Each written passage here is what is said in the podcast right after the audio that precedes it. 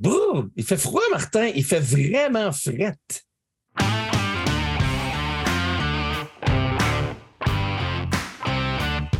C'est vendredi et quoi de mieux pour débuter le week-end qu'une visite de l'autre côté du plateau, un podcast consacré aux jeux de société. Et voici vos animateurs, Martin et Martin. Bonjour tout le monde et bienvenue de l'autre côté du plateau, le podcast francophone de jeux de société. Mon nom est Martin Montreuil de la chaîne YouTube La Société des Jeux. Et pour notre première critique conjointe, je retrouve mon ami Martin Lafrenière de la Zone Jeux de Société. Salut Martin, comment vas-tu? je vais très bien. Euh, je ne savais plus si tu étais encore dans le podcast. Là. Euh, je ne sais pas s'il fallait que j'appelle un nouveau co-animateur. Toi qui. J'avais peur que l'Europe ait décidé de te garder et que tu ne reviennes plus jamais ici au pays. J'avais une seule bonne raison de revenir, c'est pour faire le podcast avec toi. Martin, il faut que je revienne. Je pensais que tu allais dire la famille, euh, ma, demeure, mon travail. Moi, je suis le numéro un de, des raisons. Ah, Martin, c'est. J'apprécie beaucoup ce compliment. Merci. c'est aussi pour toutes les personnes qui nous écoutent. Puis, euh, non, je dois dire, Martin, que tu as pris la relève d'une main de maître euh, avec euh, belle complicité de Hélène, entre autres, pour le premier épisode, d'avoir mm-hmm. une présence féminine. Je suis très content. Et c'est probablement la seule personne qui est capable de te tenir tête autant que moi. Donc, ça, c'est parfait. Quelqu'un qui peut te remettre à ta place, euh, comme Hélène, je la reprends. Je, fais, je fais équipe avec elle. Ben, OK, peut-être tu d'autres choses à dire? ben, puis tu as eu un bel invité la semaine dernière avec David et euh, j'ai été très surpris que tu en profites. Euh, pas surpris, pas vraiment surpris, mais tu en as profité pour parler de jeux vidéo et pour dire euh, j'en profite, Martin n'est pas là parce que c'est pas sa tasse de thé. mais c'est vrai, c'est vrai. Ben c'est pas ta tasse de thé. Mais, mais Martin, Martin, tu sais que je, suis très content de, que tu sois de retour, mais je, pensais justement à ça aux jeux vidéo euh, cette semaine. C'est ma relâche qui se termine d'ailleurs aujourd'hui. Mais j'ai euh, cette semaine, j'ai redécouvert le les plaisirs euh, de jouer à des jeux vidéo, mais de jeux de société. Mais là, je ne te, ah. parle, te parle pas de Tabletop Simulator. Ça, pour moi, ça n'existe pas. Ça, c'est un blasphème du jeu de société. Qu'est-ce que tu n'aimes pas dans ces plateformes-là, dans Board Game Arena puis Tabletop Simulator. Oui, ben, ben, ce que j'aime pas, c'est l'interface. Euh, c'est pas convivial, c'est pas, euh, c'est pas naturel. Est-ce que je joue un jeu vidéo ou je joue un jeu de plateau? on dirait que c'est un, un, mode qui ne sait pas qui ne sait pas quelle identité il a. OK. Peut-être à son balbutiement, mais là, toi, tu parles que tu as redécouvert le jeu plateau en jeu vidéo, tu parles de quelle plateforme? J'ai, ben, c'est surtout sur Steam, je te dirais, sur ordinateur, mais puis avec mon Steam Deck aussi, je dois t'avouer que ça me permet de, jouer à des jeux euh, euh, n'importe où. J'amène mon Steam Deck, puis je commence à, jouer à des, jeux de société là, sur mon divan. Tu parles d'un un néophyte. C'est quoi ça, un Steam Deck? Moi, pour moi, c'est un c'est un deck de patio sur lequel on fait du, euh, de la cuisine euh, à vapeur. David, Théo, David. David, es-tu là? Ah, OK. Ah non. Euh, on s'en est parlé, Martin. Le Steam Deck, c'est, un, un, petit dispositif que j'ai eu à Noël qui te permet de jouer à des jeux PC, donc d'ordinateur, mais sur un, écran portatif, je te dirais, comme un genre de Nintendo Switch. Est-ce que, est-ce que, est-ce que ça, ça va, Martin? Est-ce que, est-ce que c'est l'autre écran avec des manettes intégrées. oui. Bon, ben, c'est un, un, mini ordinateur portatif qui est très impressionnant pour ce qui est de la puissance qu'il peut y avoir dans ce petit dispositif-là, euh, qui permet donc de jouer à des jeux PC sur n'importe où, là, euh, portatif. Puis euh, j'ai, bon, j'en ai parlé la semaine dernière, j'ai, découvert Gloomhaven. J'en ai parlé beaucoup avec David, puis je suis quand même impressionné de, de la qualité du produit. Puis là, j'ai découvert Aeon's End, euh, que je n'avais pas encore joué. Puis euh, dimanche passé, j'ai fait un. Je ne sais pas si tu as remarqué, j'ai fait un 16 heures. D'ailleurs, j'ai. J'ai remarqué, euh, il y a même mon collaborateur, mon Stéphane, qui était présent. Ton Stéphane qui m'a fait l'honneur de venir passer une après-midi à la maison. On a eu bien du plaisir. Je, fait, je pense que je l'ai fait sortir de sa zone de confort avec Smartphone Inc. En fait, c'est Mobile Market Smartphone Inc. que je vous parlerai plus en détail la semaine prochaine. Il m'a dit qu'il euh, avait vraiment apprécié son expérience. Oui, il a dit qu'il avait. Mais ça y a pris quatre tours avant de comprendre, puis le jeu en a cinq. tu as, vu ses yeux changer au cinquième tour. Ah, c'est ça que je devais faire. Oui, mais c'est puis il a dit Ah oui, OK, c'est comme ça. Pour revenir à, ce que je te disais au départ, euh, euh, ben, quand j'ai joué à Hands End le matin, j'ai fait une partie de End sur, sur Steam. Puis euh, l'interface était quand même correcte. Puis évidemment, qu'est-ce que ça a fait, Martin?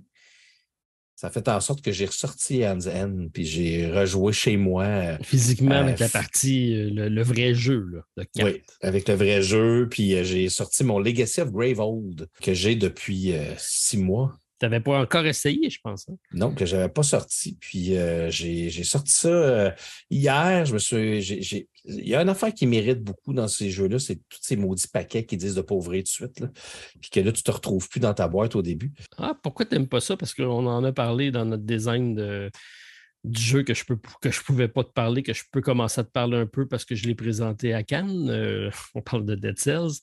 Mais euh, je leur ai proposé de faire le premier scénario stagé comme ça avec le à la N pour comprendre pour le tutoriel, si on veut, du jeu. Peut-être pour un scénario, ça va, mais euh, je te donne je te donne l'exemple de. Il y a Eonzen Expedition, Eonzen Outcast, puis il y a celui-là, le Legacy of Gravel. Quand tu ouvres la boîte, puis tu as un, genre de grosse campagne Legacy, ce qui ne sera pas, je pense, le cas de ton Dead Cell, euh, ben, c'est parce que, tu sais, mettons tu joues, tu joues, mettons, 3, 4, 5 parties, mais tu ne joues pas pendant un an. Fait quand tu reviens, tu essaies de te retrouver dans ah, tout ça. Refaire la, configuration de départ. Oui, puis tu n'as pas tout débloqué, tu es rendu où exactement dans l'histoire? Fait que là, hier, j'ai sorti mon podcast, puis je l'ai reseté. Donc, je l'ai euh, remis euh, à neuf avec euh, ce qui était inscrit. Puis c'est ça qui mérite. Là, j'ai fait la même chose dans Legacy of Gravel. Il y a plein, plein, plein, plein de, de, petits paquets. Puis là, tu te dis, pourquoi pas juste placer les cartes avec des séparateurs, puis au fur et à mesure, les débloquer pour que ce soit déjà. Moi, je pense que j'ai besoin que ce soit organisé dès le début. Puis, euh, mais ça reste un jeu exceptionnel et en que j'ai découvert grâce, Martin, à cette application-là euh, sur Steam. Et hier, j'ai découvert que Unmatch est maintenant rendu sur Steam aussi. ça, c'est un de mes jeux euh, favoris de, combat, surtout à deux joueurs, que j'ai à peu près tout à la maison. j'ai, essayé, j'ai fait une partie, euh, deux parties hier. Puis c'est, pas la, pas la meilleure euh, façon. En tout cas, c'est, un peu alambiqué comme façon de fonctionner. Mais ouais, ben, il y a des très bons jeux de société en jeux vidéo, mais qui a avec de belles interfaces qui fait en sorte que ça vaut la peine d'y jouer. C'est pour quelque chose, une, expérience similaire, mais tout en étant un peu différent du jeu de plateau que tu n'as pas à placer, tu n'as pas à ranger. Est-ce que ça remplace le jeu de plateau? Est-ce que tu pourrais dire euh, je préfère le jouer là-dessus plutôt que sortir mon NZN puis placer mon jeu? Donc, parce que c'est plus rapide, c'est plus efficace, je préfère maintenant la version numérique. Ben, moi, tu sais ce que je vais te répondre. Moi, je te dirais non, ça ne remplacera jamais. Par contre, j'ai commencé à jouer à Expédition, qui est le End, euh, c'est le deuxième, qui est New Age, je pense. Non, en tout cas, on a tellement de End. Euh, c'est, je les ai nommés tantôt. Outcast, puis l'autre, c'est. Ben, New Age, c'est le deuxième, je pense. Ben, il y a eu, je pense qu'il y a eu End, il y a New Age, il y a eu Legacy. Après ça, il y a eu deux autres. Euh, Brave. Bref. Tu viens de me parler. il y a Legacy il mais tout ça pour te dire que le mode expédition est arrivé tout de suite après euh, Legacy. Puis euh, il y a une extension sur le, jeu Steam. Puis ça, ça, quand les choses se débloquent, tout se débloque très bien. Tu n'as pas besoin de chercher les paquets. Euh, ça, ça fonctionne bien. Ça, je veux dire, c'est que ça fonctionne très bien. Euh, c'est agréable. Tu sais, quand tu n'as pas nécessairement le temps de passer 25 minutes à placer un jeu, mais tu peux avoir cette option-là qui s'ouvre à toi. Je l'ai downloadé sur. Ben, je l'ai acheté ou plutôt loué, parce que maintenant, ça ne nous appartient plus, là, que tu m'as expliqué, mais sur ma tablette, euh, sur mon iPad. Puis euh, se joue très, bien avec l'application sur iPad. Puis effectivement, ça me permet juste, à un moment donné, tu as une petite demi-heure, puis tu ne peux pas vraiment avoir accès à tous tes jeux puis sortir ça. Donc, ça me permet de, faire une partie plus rapidement euh, de Hansen. Puis tu as raison de dire que ça te donne le goût après ça d'y retourner directement ce jeu. Mais Colin, que c'est bon ce jeu. Là. C'est c'est. C'est incroyable. Puis on pourra en reparler longtemps et longtemps. Je sais que ce n'est pas ça le but de l'épisode aujourd'hui, mais j'ai joué ce matin, là, puis euh, les, les sont différents, l'interaction avec les, les gems, avec les, les reliques, avec les spells, l'interaction entre les personnages. Écoute, c'est. Puis le fait qu'on brasse pas nos paquets aussi, qui fait qu'on réfléchit comment on, défausse nos, nos cartes. Ça n'a pas été énormément imité, je trouve. C'est tellement super le fun, ce jeu-là. Si vous avez jamais joué à un Eonzen, je me fais souvent poser la question quel Eonzen on devrait commencer? Ben, je, vous je continue de le dire. Euh, c'est Eonzen Legacy qui devrait être votre premier parce que c'est celui qui, vous, euh, qui vous introduit le plus facilement tous les concepts. Puis après ça, allez-y avec n'importe quel. Euh, c'est, c'est incroyable. Puis je suis même pour Legacy of Gravel, sans, sans, spoiler, puis j'aurai l'occasion d'en reparler plus longuement la semaine prochaine. Ils ont un livre d'histoire, puis il est vraiment bien écrit, vraiment le fun. puis l'histoire, elle est engageante et j'aime ça. Est-ce que tu débloques des sections de l'histoire en jouant ou c'est juste un livre à part euh, qui te donne une histoire? Tu débloques, tu fais des choix, dépendamment de tes choix. Comment est-ce que je m'en allais à gauche ou à droite, donc je n'ai pas la même mission. Euh, puis dans Legacy of Gravel, tu as deux campagnes. Puis au début de la partie, tu dois choisir laquelle que tu fais. Oh. Est-ce, que tu choisis euh, Brahma, qui est comme la chef des, des Breach Mage depuis le début, début, début, où tu y vas avec euh, un autre personnage qui a été introduit dans Outcast, euh, qui est le dernier des Andians. Ça, je te dis, ça se suit depuis le début. Et c'est, euh, écoute, il pourrait, faire des livres, je pense que je les lirais. Ou une série de dessins animés. Ouais, je ne sais pas si ce serait assez populaire, mais j'embarquerais, moi, c'est sûr. C'est le concept des Breach Mage, le fait d'avoir des, d'aller dans le void, Zaxos qui est un bon, qui est devenu un méchant. Puis on se rend compte que Brahma, finalement, c'est peut-être une, une genre de. Une tête forte qui n'écoute pas personne puis qui jette tout le temps dehors le monde qui ne sont pas d'accord avec elle. c'est une histoire beaucoup plus complexe qu'on pourrait euh, penser pour un jeu de cartes. Ben euh, puis je suis investi dans cette histoire-là, puis c'est ça qui est le fun. Je ne sais pas si l'histoire était écrite lorsqu'ils ont commencé le jeu, en tout cas aussi peaufiné que ça, ou ça a évolué avec le temps. Moi, j'ai euh, backé la nouvelle campagne, qui je devrais recevoir ça bientôt parce qu'il me semble qu'il avait avisé que ça arrivait. C'est Astro Knight, qui, euh, qui, est la version, nouvelle version de Aeon's End, euh, mais dans un monde futuriste. J'ai hâte de voir si on gardé exactement les mêmes mécaniques. Ça devrait arriver début de l'année, puis ça me permettra de, comparer les deux versions. Donc, euh, oui, pour moi, c'était un des meilleurs deck building au niveau du balancement des parties parce que rarement on est euh, perdu complètement dans la partie. Ça, s'en va de plus en plus compliqué, mais ça se règle souvent les derniers tours de jeu. J'ai gagné une de mes premières parties en ligne, euh, ben, pas en ligne, mais sur, sur Steam ce matin.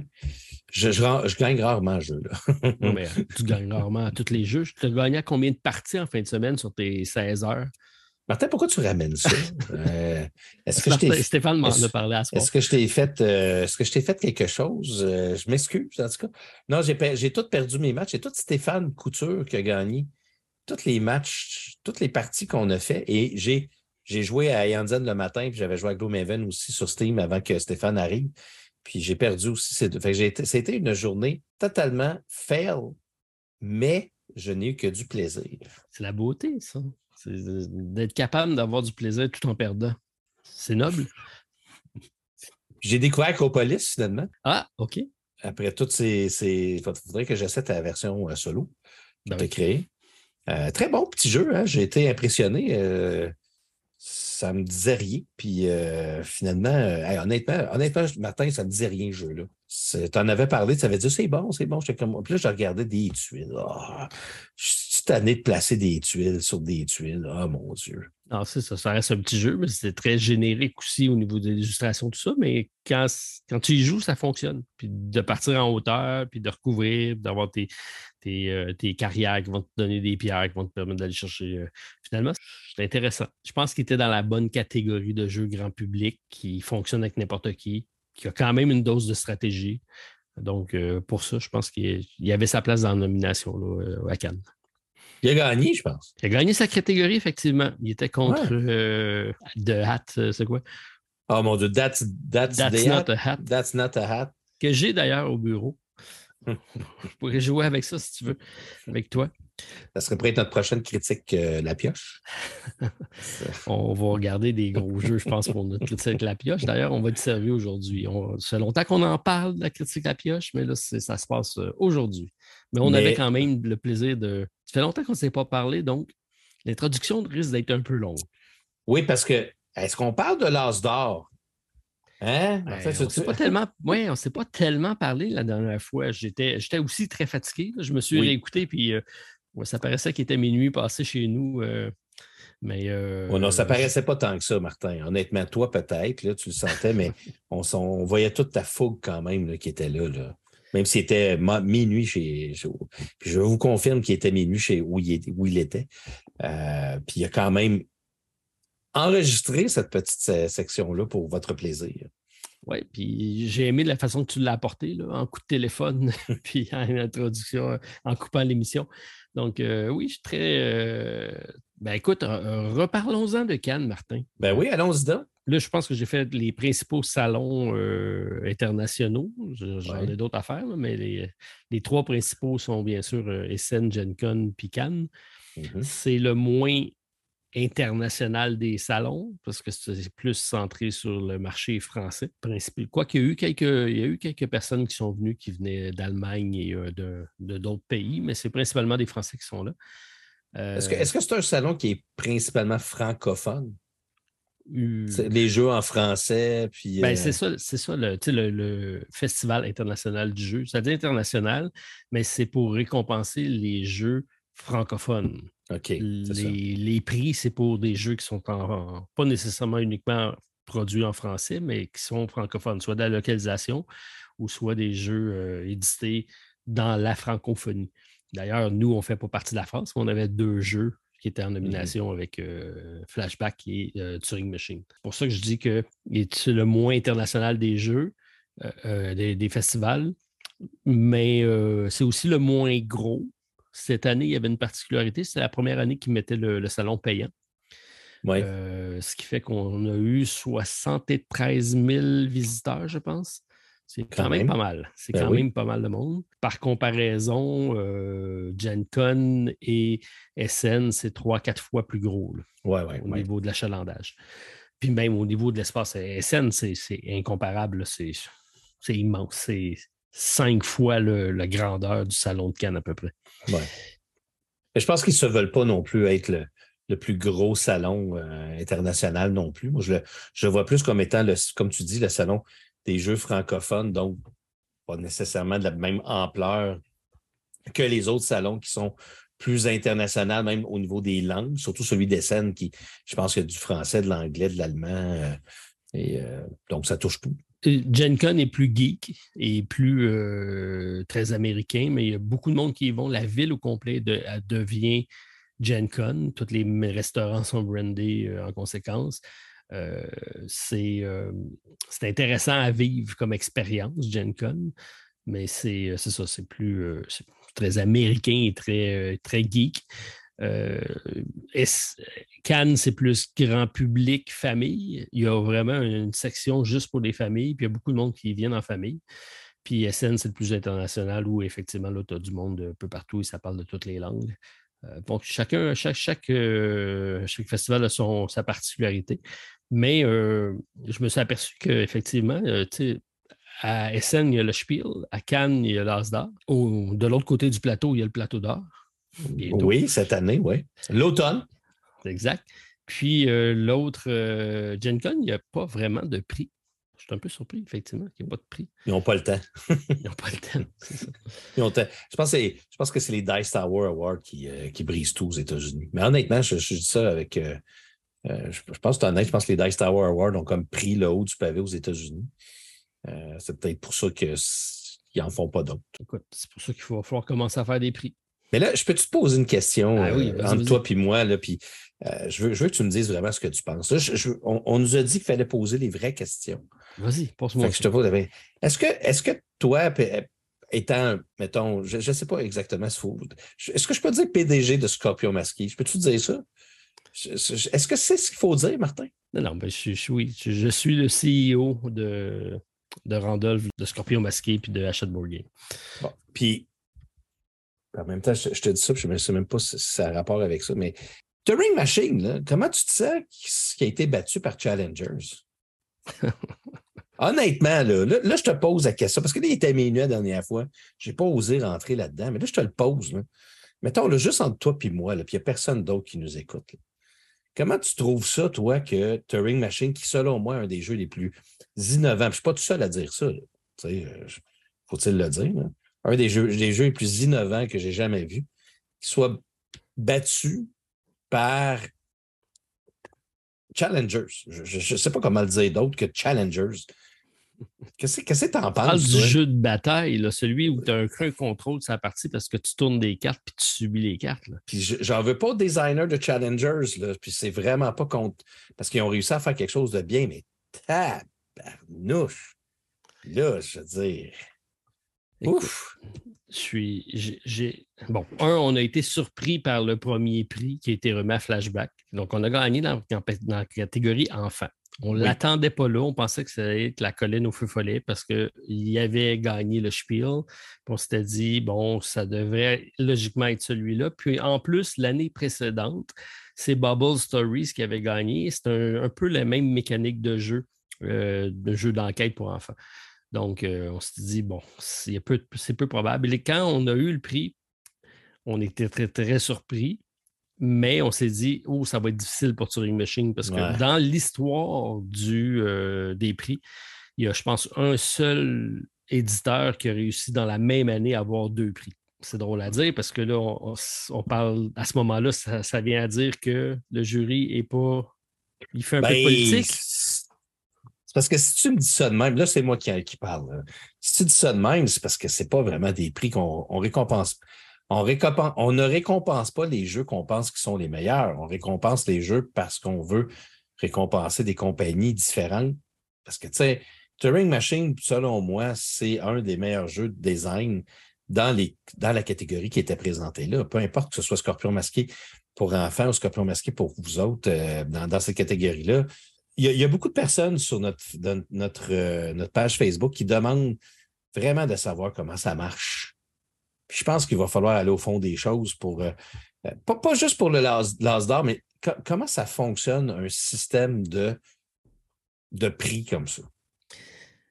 J'ai parlé un peu parce que, bon, après, le, après la remise de prix, bon, j'ai eu la chance d'être là, j'avais une place réservée à l'avant, on est monté sur stage.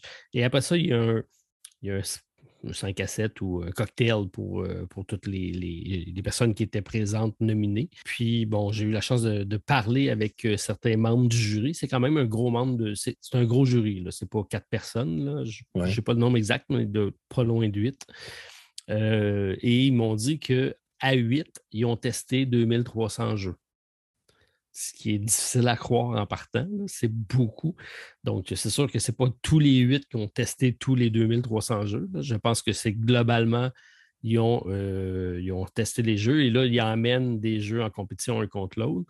Les jeux qui sont retenus sont tous testés par tout le monde et il se doit d'être une. Ils vont, ils vont y aller de façon unanime. Donc, ils vont aller par élimination, ils vont vraiment garder des jeux pour après ça se dire OK, on est tous d'accord que c'est celui-là. C'est un, process, un long processus de sélection. Euh, ils sont quasiment huit clos à la fin quand ils sont juste avec les trois derniers pour trouver lequel ils vont mettre là. Après ça, c'est un peu comme dans un jury. Hein. Il y a du monde qui va être plus influent que d'autres. Puis quand il y a une, sélection, en tout cas, ça reste, je veux, veux pas au bout de la ligne de la politique, là, parce que moi, j'ai aimé plus ce jeu-là que toi, mais c'est difficile d'être d'accord là-dessus. Puis c'est pas de dire on fait une note, on fait une note, puis c'est celui qui a la plus haute note au total, mais c'est vraiment de se dire pourquoi tu l'aimes, pourquoi tu n'aimes pas le mien, qu'est-ce que je peux faire, tout ça. Fait que, ça devient un peu de la négociation, tout ça. Et là, je présume, c'est de la façon qu'on me l'a présenté. Mais euh, j'ai de la misère à croire qu'il n'y a pas un peu de politique qui ne s'installe pas aussi dans ce niveau-là. Pas que les jurys sont achetés, mais de dire j'en ai donné un à un, ce serait le fun qu'on en donne un autre à un autre. Bien, écoute, moi, je, pense, on, s'en est déjà parlé, puis c'est peut-être ce qu'on veut faire aussi avec euh, les plateaux d'or qui, en passant, ne se veut pas du tout être on n'a pas la prétention d'être de devenir le meilleur, les meilleurs dans les remises de prix, mais il manque le côté joueur. Il manque le côté public dans ces prix-là. C'est ce qu'on voudrait faire, nous, dans notre sélection. Ben d'inclure les, les, auditeurs, tout le monde qui nous écoute, les abonnés de nos deux chaînes en participation pour qu'il y ait un mot à dire là-dessus. Ben, c'est sûr que quand tu prends 4-5 personnes, ces gens-là ont des intérêts. Alors que si tu prends, mettons, 4-5 000 personnes, je ne veux pas trop en mettre pour nos chaînes, mais avec, avec, avec en théorie, nos abonnés combinés, euh, on serait sûrement capable d'avoir au moins 5 000 votes pour quelque chose de ce style-là. Euh, là, là, il me semble que tu as quelque chose de peut-être un petit peu plus représentatif. Euh, je ne sais pas. Je, Puis il n'y a peut-être pas de bonne réponse. Les Oscars, c'est la même chose, sauf que les Oscars, c'est les membres de l'Académie, mais ils ne sont pas juste six. Ils sont, sont 250, 300, je ne sais pas combien ils sont exactement. ils sont beaucoup, oui, oui. Fait que c'est, moi, je pense que c'est dans le nombre que tu finis par peut-être enlever ces suspicions-là que tu, qu'on, a tous ensemble. Et sans vouloir rien enlever au jury de l'As d'or, encore une fois, ça n'a rien à voir. Euh, c'est juste que des décisions comme ça, c'est celui-là est bizarre. Je, te le dis, je te dis pas pour ça parce que je te connais, puis je sais que tu as, quelque chose à voir dans la compagnie. Je ne sais pas tu tout seul à penser ça. Je veux dire, Challengers, Turing Machine. Ben, c'est ça, c'est difficile, à, difficile à comparer des jeux de complètement différents. Puis, à mon avis, le problème réside plus dans la, dans la place qui a été mis Challenger. Personnellement, j'aurais enlevé That's Not Hat, puis j'aurais mis Challenger en compétition dans la catégorie grand public. Parce que ce n'est pas un jeu qui demande aucune habileté particulière pour jouer à ce jeu-là. C'est sûr que quand il vient le temps de choisir ta carte que tu ajoutes, il y, a, un aspect combo, mais c'est la seule. Écoute, s'il n'y avait pas cet aspect-là, il n'y aurait pas de jeu, parce que sinon, ça serait juste un jeu de bataille très, très, très traditionnel. Exactement. C'est un très bon jeu, c'est très le fun. C'est très le fun, Challenger. On n'enlève rien. En tout cas, C'est ça, c'est ça. Avec le recul, par contre, ce qu'on se dit, c'est que Turing Machine, Flashback avait plus besoin du prix que Turing Machine pour nous, parce que Turing Machine fait ses ventes présentement. Turing Machine est, un, déjà un ovni ludique qui, suscite la curiosité. D'avoir eu un prix, ça aurait été un summum parce qu'on se dit, OK, euh, on, a, on a comme atteint quelque chose avec ça, mais il souffrira pas de ne pas avoir eu le prix. Tandis qu'à l'inverse, Flashback, qu'on essaie d'établir en gamme qui va revenir dans d'autres univers, on se dit, ben lui, c'est juste un, plus pour être capable de dire, ben on a un produit qui va pouvoir vivre plus longtemps. Bon, là, toi, tu parles de l'autre côté du plateau. Toi, tu parles comme un vrai de vrai euh, représentant d'une compagnie, parce que moi, en tant que consommateur, moi, ce n'est pas ça qui m'intéresse dans des prix comme ça. Moi, je veux savoir qui, qui gagne, qui, qui, qui a été le meilleur jeu, quel a été le meilleur design. Parce que moi, je pense que tous les jeux qui sont là, il y a juste That's Not a qu'au niveau euh, commercial, ça, va peut-être être un gros plus. Mais moi, moi, personnellement, je ne pense pas que ces prix-là m'intéressent pour dire Ah, je vais aller acheter ce jeu-là parce qu'il a gagné un prix. Moi, c'est comme les jeux vidéo quand je regarde les Video Game Awards.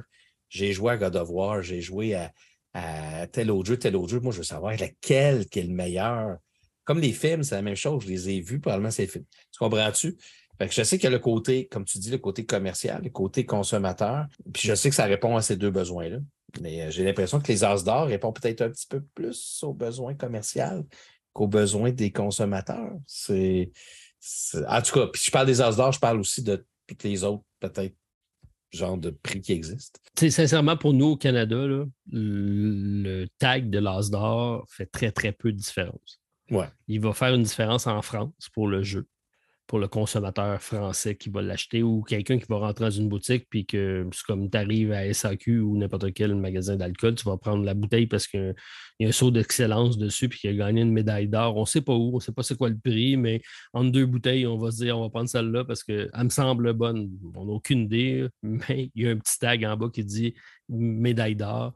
On pense que c'est mieux qu'un autre. Écoute, Martin, c'est comme, comme le bye-bye. C'est comme, euh, comme plein de choses dans la vie.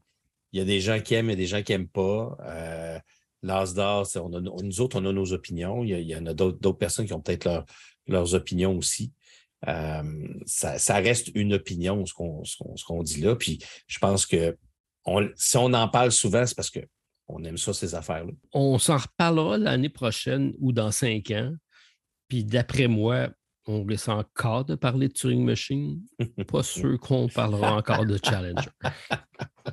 je pense que tu as raison. Ça, tu as bien raison. Euh, moi, je vais te dire une dernière chose pour l'introduction. Euh, une dernière expérience que j'ai vécue. Euh, j'ai commencé Frosthaven cette semaine avec Hélène. Donc, j'ai commencé ma campagne. On fait une campagne à deux joueurs. j'ai lu les 85 pages de livres de règles. J'ai regardé la vidéo de Paul Grogan de Gaming Rules qui a fait vraiment une super vidéo, là, magnifiquement faite. Ah, il est vraiment très bon. Puis son montage, je ne suis pas sûr que c'est lui qui le fait. En tout cas, si c'est lui qui le fait, il est vraiment excellent. Euh, je me suis installé, j'ai joué euh, avec Hélène. là, pour l'instant, on a fait trois scénarios. Puis on a gagné les trois scénarios. là, j'ai dit à Hélène, j'ai dit à Hélène, j'ai dit non, on doit avoir fait des heures de rire. Elle dit arrête, là. On, juste du fun. On a gagné. Ben c'est ça, juste du fun. Mais, ils ont peut-être compris aussi que c'est le fun d'avoir des challenges, mais c'est aussi le fun de gagner puis, de progresser dans une aventure, surtout si c'est 96 scénarios. Laisse-nous gagner. Ouais, Tom Vassal a dit que c'était plus dur que Gloomhaven. Non, ouais. Mais comme je te dis, j'ai juste fait les trois premiers. Peut-être qu'après, euh, là, on arrive au premier boss. OK. Fait qu'on va peut-être se faire ramasser. Euh, mais c'est très cool. Je sais qu'il y en a beaucoup qui l'attendent ici en, Amérique euh, du Nord. Euh, puis en Europe, partout dans le monde. Je pense que les backers vont. mon ami Stéphane, semble-t-il, est un des derniers qui va recevoir sa, copie. Fait que les gens l'ont reçu. confirme que ni Stéphane Bastien, ni moi, on l'a reçu encore. mais il y en a, a quelques-uns au Québec qui l'ont, hein, qui l'ont reçu, Martin. Mais ah, tu l'as pris toi aussi? Oui, en plusieurs copies. Ah oui. C'est vrai. OK. Euh, ah, en parlant de plusieurs copies, par contre, je veux te dire quelque chose. Oui. Toi, tu as parti les controverses de la semaine? Oui. Ben, moi, j'ai une bonne nouvelle de la semaine. C'est quoi ta bonne nouvelle, Martin? J'ai reçu des boîtes. De? Everrain en français. Oh! Oh mon Dieu, ce jeu-là qui est déjà dans mon backstore. oui. Oh, OK. Ah. Ah, ouais, ah, ouais. mais, je sais pas si c'est une bonne nouvelle, mais bref, au moins c'est rendu. Je pensais que tu allais dire j'ai reçu les Esopharian Guard. J'étais comme Oh mon Dieu, arrête. Je pense que mon cœur va balancer. Bon, pas encore. Ça s'en vient, ça. Pas encore, pas encore. Mais euh, mon ami Stéphane a mis sa première impression sur la chaîne. Bon. Il n'a pas aimé. Il n'a pas aimé. Non, Stéphane, il, est dur. Il, aime bien rien. c'est pas moi qui le dis, Stéphane. Tu, parles au Mais euh, je veux juste finir en disant que Frosthaven, c'est très bien. Moi qui pensais que c'était fini, moi, Gloomhaven. Euh, c'est bon, ce jeu-là. Euh, les personnages, j'ai peint les figurines de mes personnages aussi, Martin. Fait que c'est des beaux petits personnages. Mais j'ai surtout, pour la première fois, j'utilise l'application Forteller oh. en anglais. évidemment, il faut, faut, faut, accepter de, parce que j'ai le jeu en anglais. Et c'est vrai. QLFFFF. Ouais, mais c'est parce qu'il n'y a pas encore ça en J'ai eu une plainte d'ailleurs. Oh! j'ai jamais eu de plainte de ma vie. Puis là, parce qu'ils sont venus me visiter, j'ai eu une plainte. As une... Donc, il y a quelqu'un qui. Il y a, il y a, un, il y a un, customer, un, un, customer, on va le dire en anglais. qui a mis une plainte sur sur un jeu sur, euh, pour ne pas nommer Sleeping Gods. Comme quoi la version anglaise n'était pas. La version française n'était pas au même prix que la version anglaise. Ben oui, mais là. Ils n'ont pas compris, hein? Non. Ils n'ont pas compris. OK, fait que c'est quelqu'un qui n'écoute pas notre podcast. Non, mais même à là. OK, la, requête, c'est de dire vous devez vendre le jeu en français au même prix. Ouais. Ma réponse, c'est parfait, je ne vendrai plus la version anglaise. Ouais parce que je ne peux pas vendre la version française au même prix. Je ne peux pas faire ça. Oui, je comprends. Fait que, ben, là, tu vois, je me prive de vente pour leur faire plaisir. Oui, mais là, c'est une personne. Oui, mais j'ai pas le choix. Tu n'as pas le choix? J'ai pas le choix. Tu as, une plainte, fait que là, tu ne vends plus de la version anglaise? Si je veux respecter la loi 54 de l'OQLF, il faut que je baisse mon prix de la version en français. Ça, c'est leur désir ou que j'élimine la version anglaise de mon catalogue. mais qu'est-ce que tu vas faire avec tes versions anglaises? il m'en restait une à vendre, elle a été vendue, puis j'en recommanderai plus. Fait que là, ils vont gagner. C'est ça que tu me dis? Ben, ah, mon Dieu, j'aime pas ça dire ça de même. Je, vais encore passer pour quelqu'un qui ne veut pas la langue française. Là, là j'en ai un sur mon Discord qui est intense là-dessus. Euh, je ne veux pas partir un, un autre gros débat là-dessus parce que là, tu vas me fâcher. Mais euh, c'est. C'est. Mais attends un peu. Une plainte, Martin, une seule, puis tu changes toute ton, ta façon de fonctionner comme, comme entreprise? Une seule. Une seule qui est probable, puis je n'ai jamais eu. Là. Fait que là, j'en ai une, c'est peut-être euh, quelqu'un qui travaille à l'OQLF aussi qui a fait la plainte. Là. Bien, sur Sleeping Gods, il euh, ne faut vraiment pas savoir que ça coûte pas très, très cher faire une traduction d'un livre comme celui-là.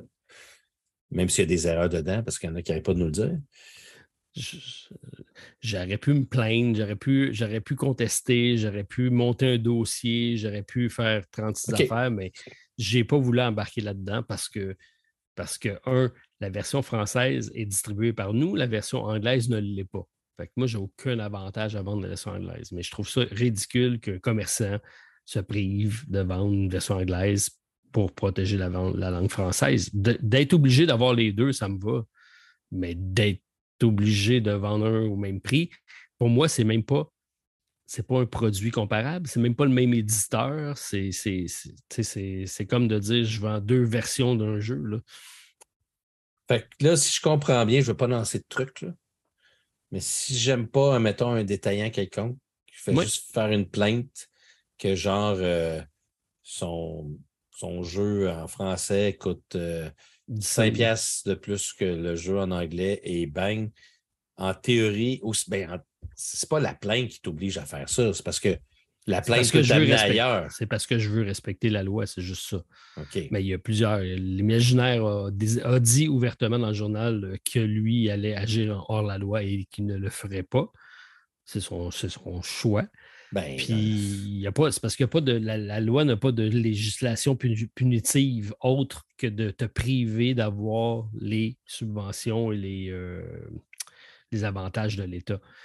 Euh, mais on a, par contre, ça a permis, pour juste euh, faire euh, fermer la parenthèse par rapport à ça, parce qu'on aura la chance de revenir, il y a quand même une pétition qui a été signée par, qui a été mise de l'avant par l'imaginaire, entre autres, qui a fait signer par la plupart des commerçants d'importance au Québec. J'ai signé au nom du groupe Randolph et de Scorpion Masqué. Euh, pour faire reconnaître le jeu de société comme un produit culturel qui va être déposé à la Chambre des communes euh, prochainement.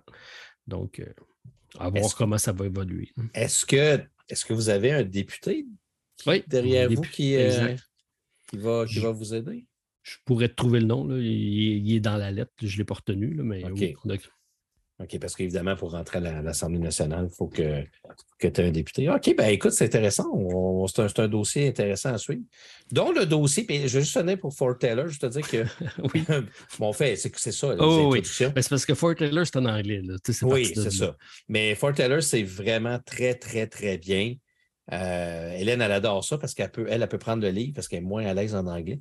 Elle peut prendre le livre puis suivre la lecture. Puis c'est parce qu'il est le fun avec Fort Taylor, c'est, c'est, pas juste la narration, c'est les, effets, les effets euh, sonores. Est-ce que c'est similaire à ISS Vanguard en termes de qualité? je, te dirais que c'est, je te dirais que c'est mieux que ISS Vanguard. Parce que ISS, ils ont quand même cet aspect-là euh, narratif, immersif un peu. Là.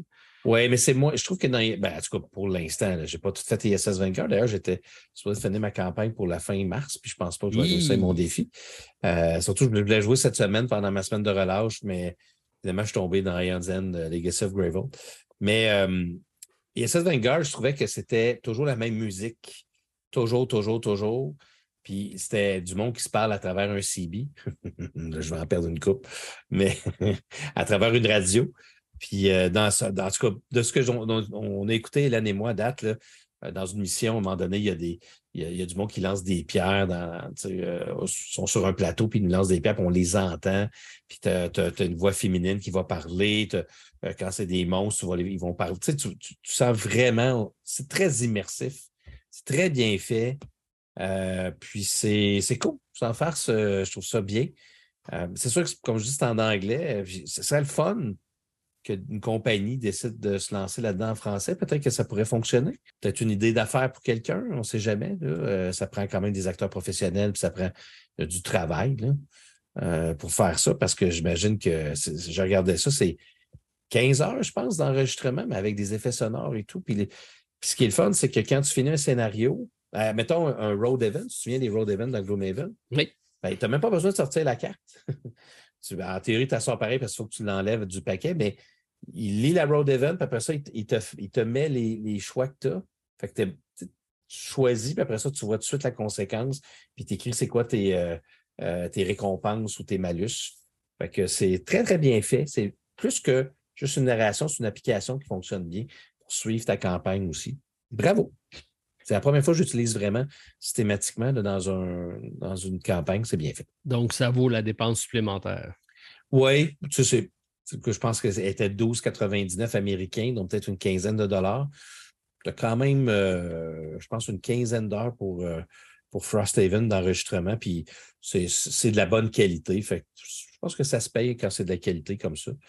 Euh, en fait, c'est pas vrai, c'est 4 heures 10 minutes, First Haven, d'enregistrement. J'en mettais un petit peu avec mon 15 heures. Mais euh, comme je peux te dire que des Isofarian Guard, il est déjà dessus. 4 heures 34 minutes. Sleeping God s'en vient, là, en anglais.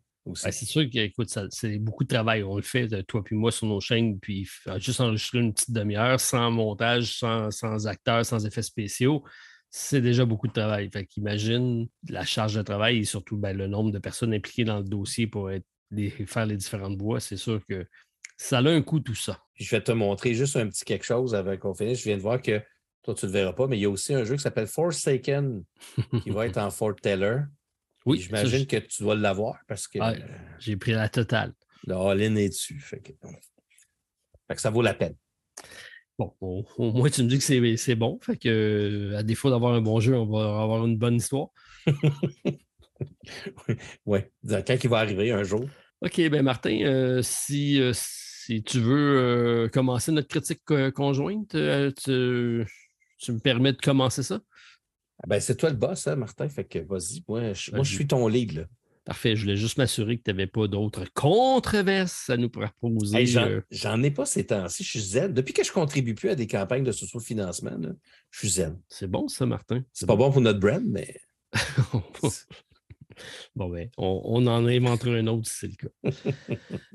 Alors oui, ben, pour une première fois, nous allons débuter notre euh, nouveau concept de critique conjointe euh, d'un gros jeu Frostpunk, euh, on en a parlé ben, à plusieurs reprises. On a essayé de le faire avant, avant ça parce que c'est une couple de fois qu'on en parle. C'est aujourd'hui que ça se passe. Donc, on va voir si le jeu en vaut la chandelle. C'est notre concept. On va donc y aller avec notre critique conjointe La Pioche. Alors, Martin, je t'écoute. Alors, il est maintenant temps de vous parler de notre extraordinaire commanditaire boutique de jeux La Pioche. Alors oui, cette semaine, je veux parler de quelque chose d'un peu différent. Je veux vous parler du service à la clientèle de notre ami JP, qui est vraiment un service extraordinaire. Je vais commencer par vous parler de sa rapidité. Parce que oui, effectivement, j'ai été habitué dans les dernières années à commander des jeux en ligne et des fois attendre quelques jours avant que finalement notre commande soit envoyée par la poste ou par un service quelconque. JP, lui, c'est un service excessivement rapide. Alors, il va vraiment prendre votre euh, commande avec beaucoup de sérieux et il sera envoyé dans les plus brefs délais. Et en plus, c'est probablement un des propriétaires de boutiques que j'ai vu qui est le plus disponible pour ses clients. Alors, si vous vous rendez dans le Discord de la zone de société, dans la section euh, qui s'appelle donc la pioche, vous pouvez poser plein de questions à JP concernant des jeux que vous aimeriez avoir, des commandes spéciales que vous pourriez faire et JP va se faire vraiment un plaisir de vérifier s'il peut se procurer les jeux, faire des précommandes, s'assurer que vous ayez ce que vous voulez. Bref, vous ne serez pas un numéro. Alors c'est définitivement un service à la clientèle extraordinaire. Et tout ça, vous retrouvez ça aux boutiques Le Jeu La Pioche, que vous pouvez retrouver au www.boutiquelapioche.com ou vous rendre directement au 106 boulevard René Lévesque Ouest à Québec. Bienvenue sur la face B du plateau. T'as-tu aimé ça, Frostpunk, Martin? Ben tu veux vraiment que je commence avec ma critique finale? Ben, la dernière fois qu'on a parlé, euh, tu n'avais pas l'air d'avoir aimé ça. Quand, on s'est parlé la dernière fois, tu avais joué une, partie, je pense. Oui, mais ça, Martin, ça fait partie des, euh, trucs radiophoniques euh, pour susciter l'intérêt de la prochaine discussion qui s'en vient. C'était pour ne pas dévoiler tous mes cartes. C'est comme au jeu, c'est comme au poker. OK, donc tu as aimé ça. Je sais pas. Tu sais, ben sais pas comment tu veux qu'on fasse une critique. Ben Martin, on veut faire ça un peu plus structuré. C'est ce qu'on s'était dit. Oui. Donc, euh, on va y aller euh, en présentation de cinq éléments du niveau du jeu. On va parler de la thématique, on va parler du matériel, on va parler des mécaniques de jeu, de la rejouabilité. On va finir avec le plaisir de jouer. Tout ça cumulera avec une note euh, sur 5. Et dans notre cas, ça sera des chandelles. Donc, on a décidé de conserver euh, ce qui est ma première intervention. Euh, comment tu avais appelé ça? C'est, ta réflexion de la semaine. La réflexion de la semaine, effectivement. Est-ce que le, est-ce que le jeu en vaut la chandelle? Tout à fait. Et j'avais adoré ça, hein, cette, je l'ai réécouté dans mon auto. À un moment donné, je pense que j'avais les larmes aux yeux en t'écoutant. Alors, j'ai remarqué que la semaine passée, tu n'en as pas fait une. Euh, non, et ben, mais moi, je me dis, c'est ton concept à toi. Tu ne peux pas faire ça si ce n'est pas toi. Tu sais. Ah, OK. Puis euh, je ne voulais pas non plus euh, prendre trop de temps à David. Tu sais comment je parle beaucoup. Hein. Il y a des gens qui disent que je parle énormément. Fait faut, des fois, je t'en perds un peu mes paroles. Oui, ben c'est parce qu'il n'a pas compris le concept du doigt en disant Martin, tais-toi, je dois parler. Ça, c'est vrai. Alors, euh, pour vous donner une petite présentation du jeu, donc euh, Frostpunk, il s'agit d'un jeu coopératif de survie dans un nouvel ère glaciaire. On se trouve euh, donc en construction de village autour d'un générateur qui est la seule source de chaleur, peut-être la dernière espoir pour, pour l'humanité. On doit continuer à l'alimenter, c'est ce qui devient très problématique pour le village, afin de fournir la chaleur nécessaire pour vivre et les ressources vont se faire de plus en plus rares. On va devoir aller chercher du charbon, du bois, du fer euh, pour faire en sorte que ça fonctionne. Et évidemment, euh, il y en a qui vont devoir se sacrifier pour euh, subir les effets du froid, tomber malade, mais tout ça, c'est pour permettre au plus grand nombre de personnes de vivre et de réussir un des différents scénarios du jeu. Un jeu Martin, qu'on va avoir la chance de d'écrire et de voir si on partage les mêmes opinions par rapport à ce fameux Frostpunk. Ça va être notre première chicane. Peut-être que ça va être notre première chicane. Alors, euh, tu l'avais présenté comme étant le successeur spirituel de This War of Mine, euh, qui est d'ailleurs euh, tiré, ben, c'est un jeu vidéo, tout comme le premier. Je pense que les deux étaient d'ailleurs par la même compagnie de jeux vidéo qui est Eleven Byte.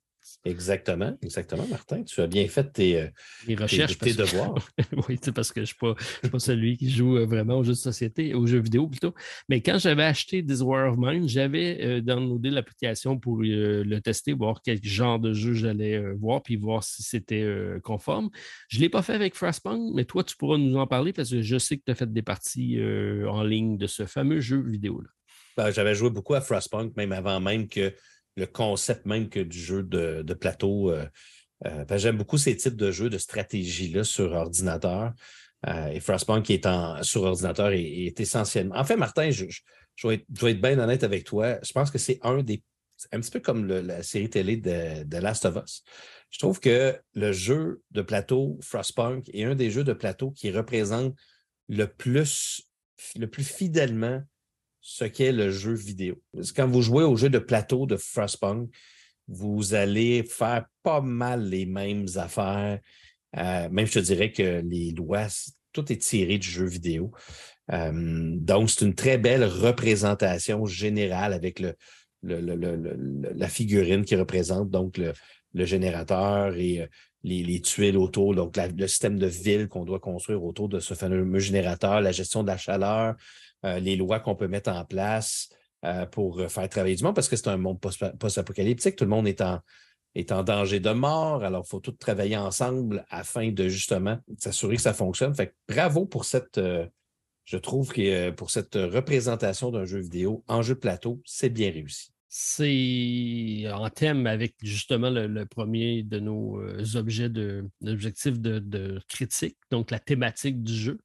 Et euh, tu parles d'un monde post-apocalyptique de survie. Je pense qu'effectivement, c'est quelque chose qui est bien représenté. Je ne peux pas vraiment le comparer avec le jeu vidéo, mais pour avoir m'être documenté un petit peu, c'est effectivement très, très, très collé sur le jeu vidéo. Mais est-ce que c'est est-ce que c'est. Je pense que c'est une adaptation très fidèle.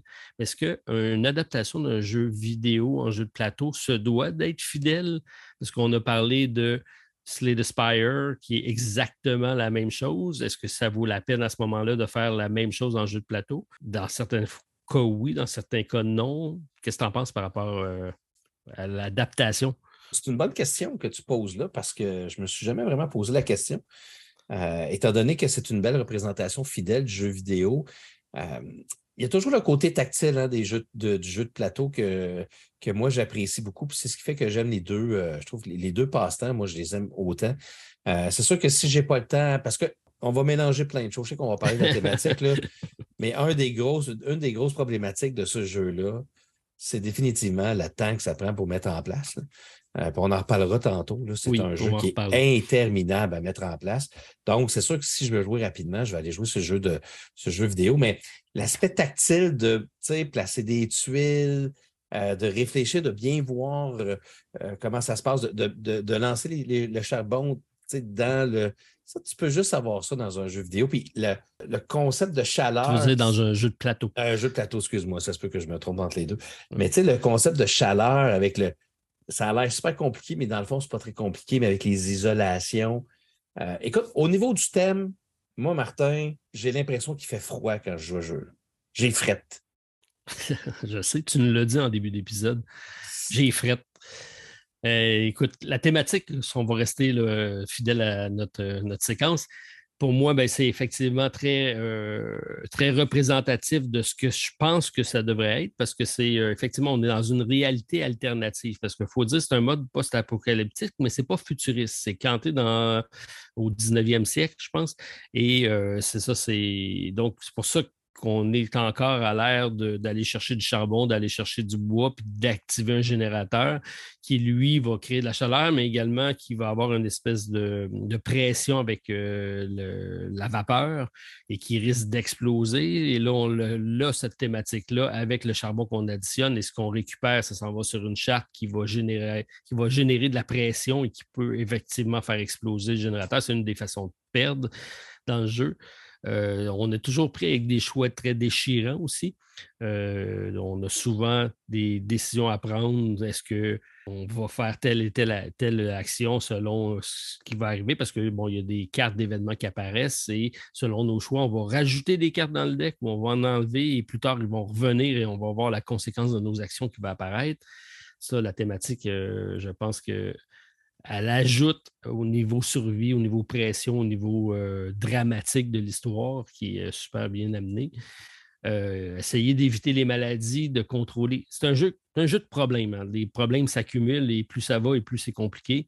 Et euh, cette gestion-là devient de plus en plus stressante, préoccupante pour le village parce qu'on sait, sait qu'on va perdre certains éléments. On va perdre des joueurs, on va perdre même des enfants on va, perdre des villages, donc ça devient euh, très. Euh, au niveau de la thématique, pour moi, c'est très représentatif de ce que je m'imagine comme scénario post-apocalyptique dans ce monde-là. pour moi, là, c'est un beau, un gros, un gros cinq chandelles au niveau thématique. Je pense que c'est quelque chose qui est très, très, euh, très prenant. Là, tu parles d'un 5 chandelles sur 5. 5 sur 5. Ben, je suis d'accord avec toi, Martin. Moi, c'est un 5 sur 5. C'est des chandelles super puissantes, fortes de chaleur sur 5. Euh, parce que tu, viens pas mal de tout expliquer, Martin. Ce jeu-là est basé sur le jeu vidéo, donc ça fonctionne. Dans ce jeu-là, il fait froid. Bon, c'est sûr que moi, j'avais la chance d'avoir la version française de mon euh, ami Patrick Aymon euh, qui, l'a reçu en Kickstarter. Donc, euh, j'ai eu la chance d'y jouer en français, mais il y avait aussi le tapis, euh, le tapis de néoprène que tu peux mettre dans le fond qui, est comme de la neige. Fait que j'avoue que moi, le côté, avoir la neige dans le fond, les tuiles sont en neige, le concept de chaleur, le concept de maladie, ça marche, ça fonctionne. Tu as vraiment l'impression, OK, il faut que tu envoies un travailleur déneiger parce que tu veux enlever la neige pour pouvoir mettre justement des, bâtiments. Ça fonctionne. Euh, et donc, ils tombent malades. C'est ça que je veux dire, c'est qu'ils vont tomber donc malades. Ça fonctionne. Il faut que tu gères ça. Il faut que tu fasses attention à ça. Euh, plus tu vas avoir du monde malade, moins tu vas avoir de, travailleurs de disponibles. Euh, on a des enfants dans ce jeu-là, mais on ne les fait pas travailler. Mais est-ce qu'on a des lois? on sent vraiment qu'il y a comme une urgence d'agir qui fait en sorte que des fois, tu n'auras peut-être pas le choix de les faire travailler, ces enfants-là. Tu sais, qui sortent de leurs euh, médias sociaux euh, des années 20, puis euh, qui, qui aillent sur le terrain pour aller déneiger. il y a certains, il y a aussi tout, cet, aspect-là où des fois, tu vas, tu as des cartes dans tes mains qui représentent des ouvriers, puis ces cartes-là ont des noms. Fait que tu sais qui t'envoie travailler, puis que qui t'envoie peut-être à, euh, dans une maladie parce que parce qu'il donne une habilité spéciale qui va faire en sorte qu'il va tomber malade. C'était pas nécessaire, mais ça s'est fait quand même.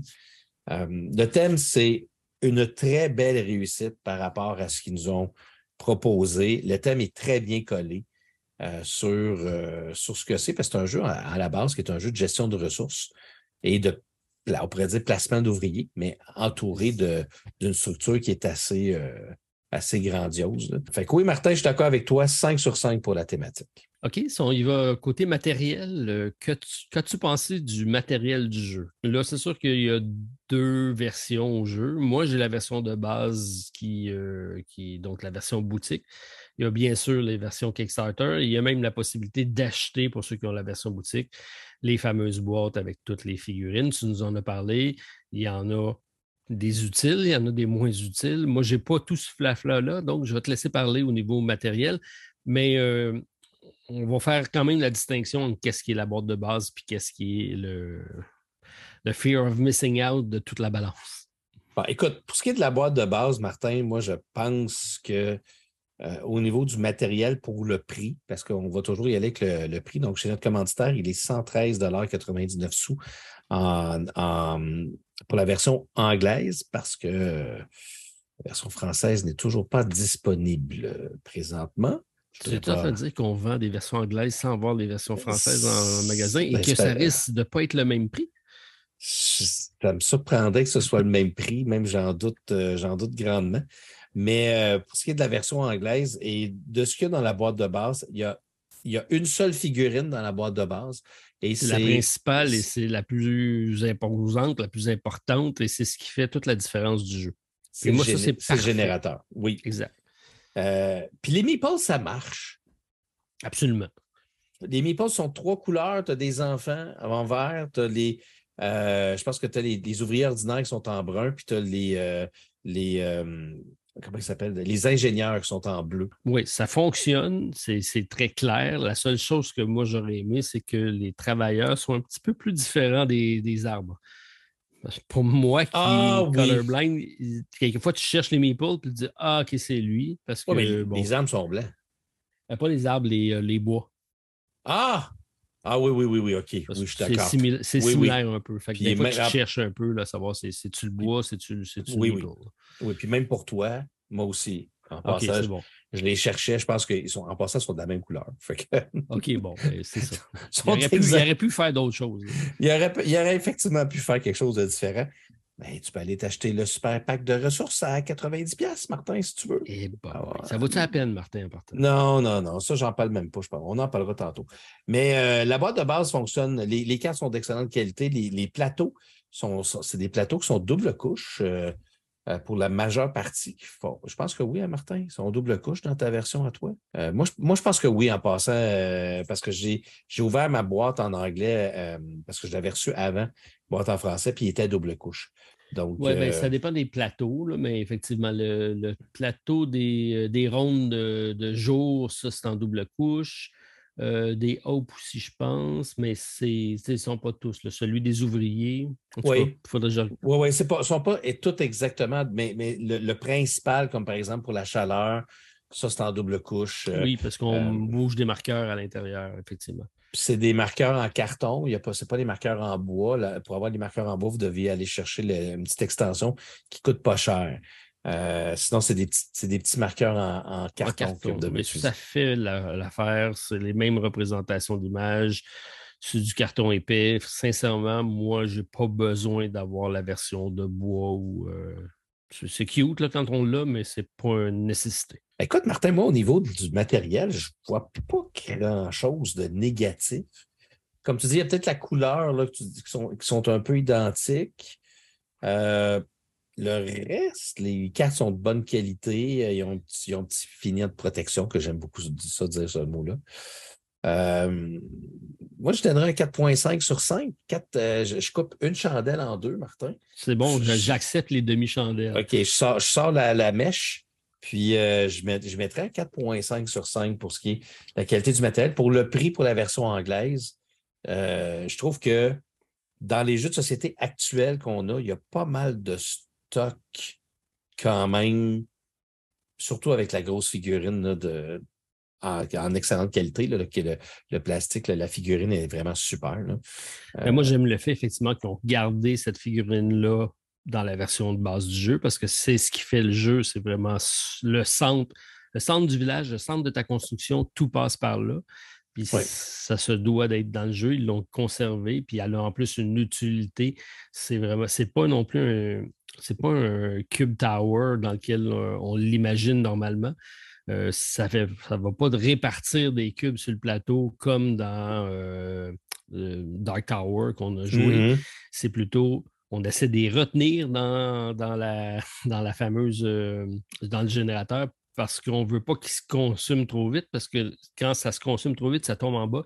On ouvre le tiroir et c'est eux qui vont, ces cubes-là qui vont aller sur notre charte qui va faire en sorte que la pression va, monter. Il y a aussi l'aspect d'ajouter des composantes sur, euh, dans le générateur pour avoir plus de, retenue. Euh, je ne sais mm-hmm. pas si tu rentres du, là dans tes scénarios, là, mais il y, a, certaines pièces il y a une pièce dans le fond. Oui, il y a une pièce que tu mets sur le dessus. qu'on peut mettre sur le dessus qui va faire en sorte qu'il risque de retenir plus de cubes. Ça, j'aurais aimé ça puis là, c'est sûr que ça doit être très thématique avec le jeu vidéo. Mais quand j'ai vu ce système-là, j'ai dit, ça me fait beaucoup penser à Keplank. Je ne sais pas si tu te rappelles le jeu Keplank. C'est vieux, ça. C'était une tour comme ça dans laquelle on avait des, euh, des, des, euh, des, morceaux de bois ou de plastique qu'on rentrait. Il y avait des billes dedans. Puis quand on enlevait ces morceaux-là, les billes tombaient. Puis le ah, but, c'était d'enlever, d'enlever les morceaux de bois pour éviter que les ah, tombent. Mm-hmm. Donc, c'était un peu le même principe. Si on, fait le parallèle. Mais j'aurais aimé avoir plus de façons de, de modifier cette tour-là pour qu'elle retienne de plus en plus de cubes. Et là, on aurait pu construire de quoi avec ça. Mais j'imagine que c'est pas comme ça que le jeu vidéo est construit. Donc, on a été très fidèle avec ce qui était dans le jeu vidéo. Oui, mais là, je te parle parce que c'est important. Ben oui, parle-moi. Retiens-tu des cubes, ce tour-là? Ben, non, je, l'ai analysé, puis il n'y a pas grand-chose. Ben, tu en as de temps en temps qui. C'est pour ça que je te dis que j'aurais aimé ça être capable de, d'avoir le choix d'avoir un bâtiment qui te permet d'en ajouter plus d'objets de retien. Ben, tu sais, tu disais que c'est thématique aux jeux vidéo, pas tant. Je veux dire, euh, des fois, il faut peut-être se décoller un petit peu. Parce que j'avais toujours l'impression, quand faut que je lance quatre cubes, il y en avait quatre qui tombaient dans le fond. Euh, c'est arrivé peut-être une fois ou deux, été vraiment chanceux. Genre, j'ai mis les quatre cubes, il y en a juste une qui est tombée. J'ai fait comme Oh! Là, tu fais attention de ne pas toucher parce que tu as peur que ça tombe. Parce que si tu touches, ça, retombe. Euh, j'ai l'impression qu'il aurait dû mettre un petit peu plus de retien, mettons. J'ai comme l'impression qu'ils ont, ont, mis juste un d'un bord, puis en bas, un autre de l'autre bord. je l'ai analysé, puis c'est effectivement des petites, petites tiges. Fait que pour que ton cube reste pogné là, il faut, que, faut que ça soit vraiment de la chance. Puis c'est pour ça que je te dis, je m'aurais pas dérangé que ce soit ça la base, mais qu'on puisse en ajouter plus des, éléments de retenue. Là, il y en a juste un sur le dessus qui est très gros, là, mais j'aurais aimé ça avoir d'autres choses qui s'ajoutent pour dire, ben là, ben, je, la rends plus performante, cette cube, cette tour-là. Parce qu'elle est vraiment importante, puis elle, est le centre d'attraction de tout ton village. Puis c'est ce qui permet de. de pas le choix, tu es, obligé de la chauffer. Si tu si n'ajoutes pas des éléments, puis c'est quand même très thématique à ce niveau-là parce que tu es obligé d'en ajouter à chaque tour. Puis pour ça, il faut que tu consommes des, des ressources. les ressources sont de plus en plus loin parce que tu as consommé ce qui est proche. Puis c'est là que tu te mets à trouble parce que tu vas être obligé d'aller plus loin. Euh, bref, ça fonctionne bien au niveau thématique. Ben mais euh, j'aurais aimé qu'il y ait une mécanique supplémentaire pour faire en sorte qu'on met encore plus d'importance sur cette fameuse tour-là. Je vais faire ma première controverse Bon. de la critique. Vas-y. Parce que je pense que je vais changer ma note. Je vais mettre 4.5 sur 5 pour la thématique. Parce qu'il y, a- il y a quelque chose que je n'ai pas aimé dans le jeu-là, Martin. Ouais. Euh, justement, c'est ce que tu viens de dire. Là. Euh, je trouvais que ça n'avait pas de sens thématiquement que à chacun de nos tours, on peut augmenter la chaleur de notre, de notre générateur, mais qu'on ne met pas de cube dedans. Puis qu'on met le cube. Je trouvais que ça faisait vraiment très jeu. Là. Tu sais, dans le fond, on peut monter la chaleur avant au- chacune de nos actions parce qu'on a un petit plateau qui, euh, nous indique, dans le fond, le max, bon, il- à com- combien il fait froid. Donc, ça, on a un petit marqueur de froid.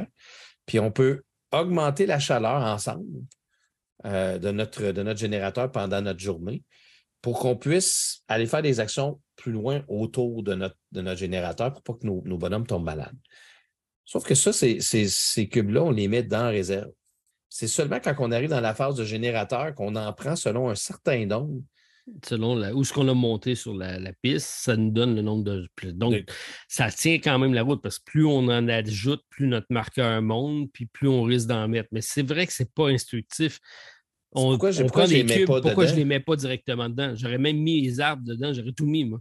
Ben, À un moment donné, ça aurait bloqué, maudit, puis ça n'aurait pas tombé les arbres en plastique auraient été difficiles, Martin, parce que pas que tu peux t'acheter des ressources à 90 avec des petits arbres en plastique. Euh, ouais, ben, mais vois-tu, moi, c'est, moi, c'est l'affaire thématique que je trouve qui m'a, qui m'a chicoté un petit peu. Je me suis dit, au début, j'étais sûr, j'étais comme, ah, OK, à chaque fois qu'on. Tu sais, mais ça, ça aurait été simple de dire, OK, j'augmente la chaleur, je mets, je mets le charbon dans, Ben dans la patente. Mais non, ça, donc, je, je sais que c'est un concept de jeu, là, puis ça doit avoir été réfléchi, là. oui. Mais tu sais, donc c'est juste en début de journée en plus, Martin.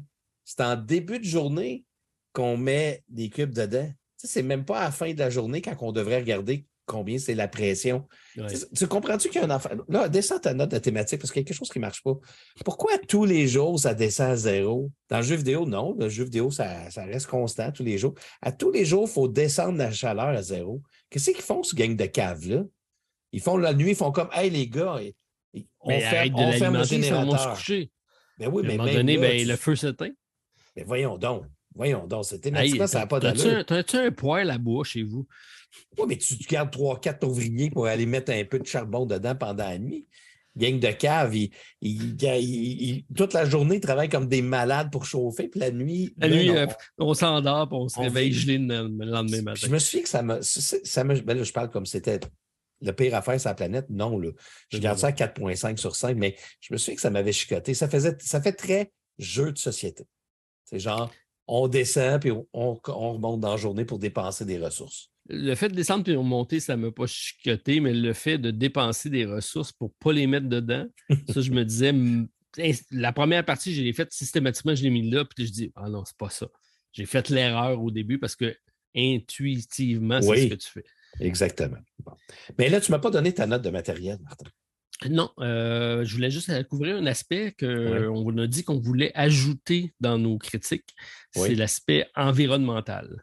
Oui. Euh, puis tu as amené un, un truc aussi qui, qui- qui est important, je pense. Est-ce qu'on en a pour notre argent? Je pense que oui. Le jeu est cher, mais il y a beaucoup de contenu dans la boîte. Il y a, beaucoup, il y a énormément. Écoute, en veux-tu des plateaux? En veux En veux-tu. Il y a du stock dans ce jeu-là. Ouais. Ça te prend une énorme table pour installer ça. On va en parler de la mise en place tantôt. Mhm. Mais euh, c'est beaucoup de matériel, donc je pense que le prix est, c'est pas une Raisonnable. vide, est raisonnable. C'est raisonnable. Puis, au- somme toute, au niveau environnemental, je pense que c'est, en tout cas pour la version de base, à part la tour qui est en plastique, tout le reste, c'est des, c'est des, des, euh, du bois pour les meeples et certaines ressources, et c'est du carton pour le reste. Ça fonctionne bien. Ça me semble, c'est pas suremballé, il n'y a pas de, de, à tout finir dans le jeu. Même le contour, c'est un contour qu'on m'a monté en, en- en genre de casse-tête qui va délimiter notre secteur. Euh, pour moi, là, ça, c'est dans l'air du temps. C'est bien réfléchi, c'est bien fait. Oui, mais pas pour le reste, par exemple. Ouais, là, tu, parles du, tu parles du jeu de base, correct. Moi, je parle que du jeu de base. Mais tu parles de la compagnie, si on s'entend qu'il y a des figurines à n'en plus finir dans ce jeu-là. Ben, au moins, tu n'es pas obligé de les avoir. Pas non, mais ils ont quand même fait. Ils ont quand Ouais, même mais c'est parce que la demande est là. Oui, mais ça reste pas très environnemental. On s'entend qu'ils les ont quand même créés. C'est- on ne peut pas dire que la compagnie a pensé à l'environnement en faisant son jeu parce qu'il n'aurait pas fait de figurines qui sont très cool parce que je les ai, parce que c'est la copie à, mon ami euh, Patrick Aymon. Il, lui a fait un all-in. Ils sont vraiment, vraiment, vraiment cool parce qu'ils prennent vraiment juste la place sur le. Moi, j'avais peur. OK, mais si tu mets ça, c'est tuiles. Euh, on voit dessus qu'est-ce qu'ils font. Mais là, non, la, figurine, elle va juste se placer là où il y a le dessin. c'est magnifique. Ouais. Mais, ça cache, mais ça cache tout. Ça cache tout, c'est ça l'affaire. Puis, ça fait beau, mais à un moment donné, tu sais que tu ne vois plus ton plateau. Puis je pense que tu me dis aussi que les charbons, tu as, une ressource qui existe, mais que quand tu vas le mettre dans la, tour, ça ne sera pas les mêmes. Tu vas prendre des cubes de bois pour le faire. Effectivement, ben oui. C'est quoi l'affaire? Ben oui, ça, donne absolument. Ben, il y en a qui m'ont dit Ah, Martin, tu peux quand même les utiliser. Non, non. Ben non, jeu, ça va bloquer pas la même façon. avec des cubes que ça a été pensé. Euh, mais euh, je, je finis avec ça pour le matériel. Ils ont fait euh, Frostpunk Miniature qui est à 131,99. Ils ont fait Frostpunk Ressources qui est à 80,99. Et ils ont fait un Frostpunk Dreadnought qui est un gros patente, grosse patente de plastique, inutile, Martin, pas très environnemental, à 64,99. Puis ils ont sorti des, des figurines en bois à 115,99. C'est beaucoup d'argent, tout ça, si tu fais le all-in. Oui, mais ah non, moi, ma, critique, ma, critique, je l'ai fait avec le jeu de base. Pour moi, le jeu de base euh, répond à mes attentes.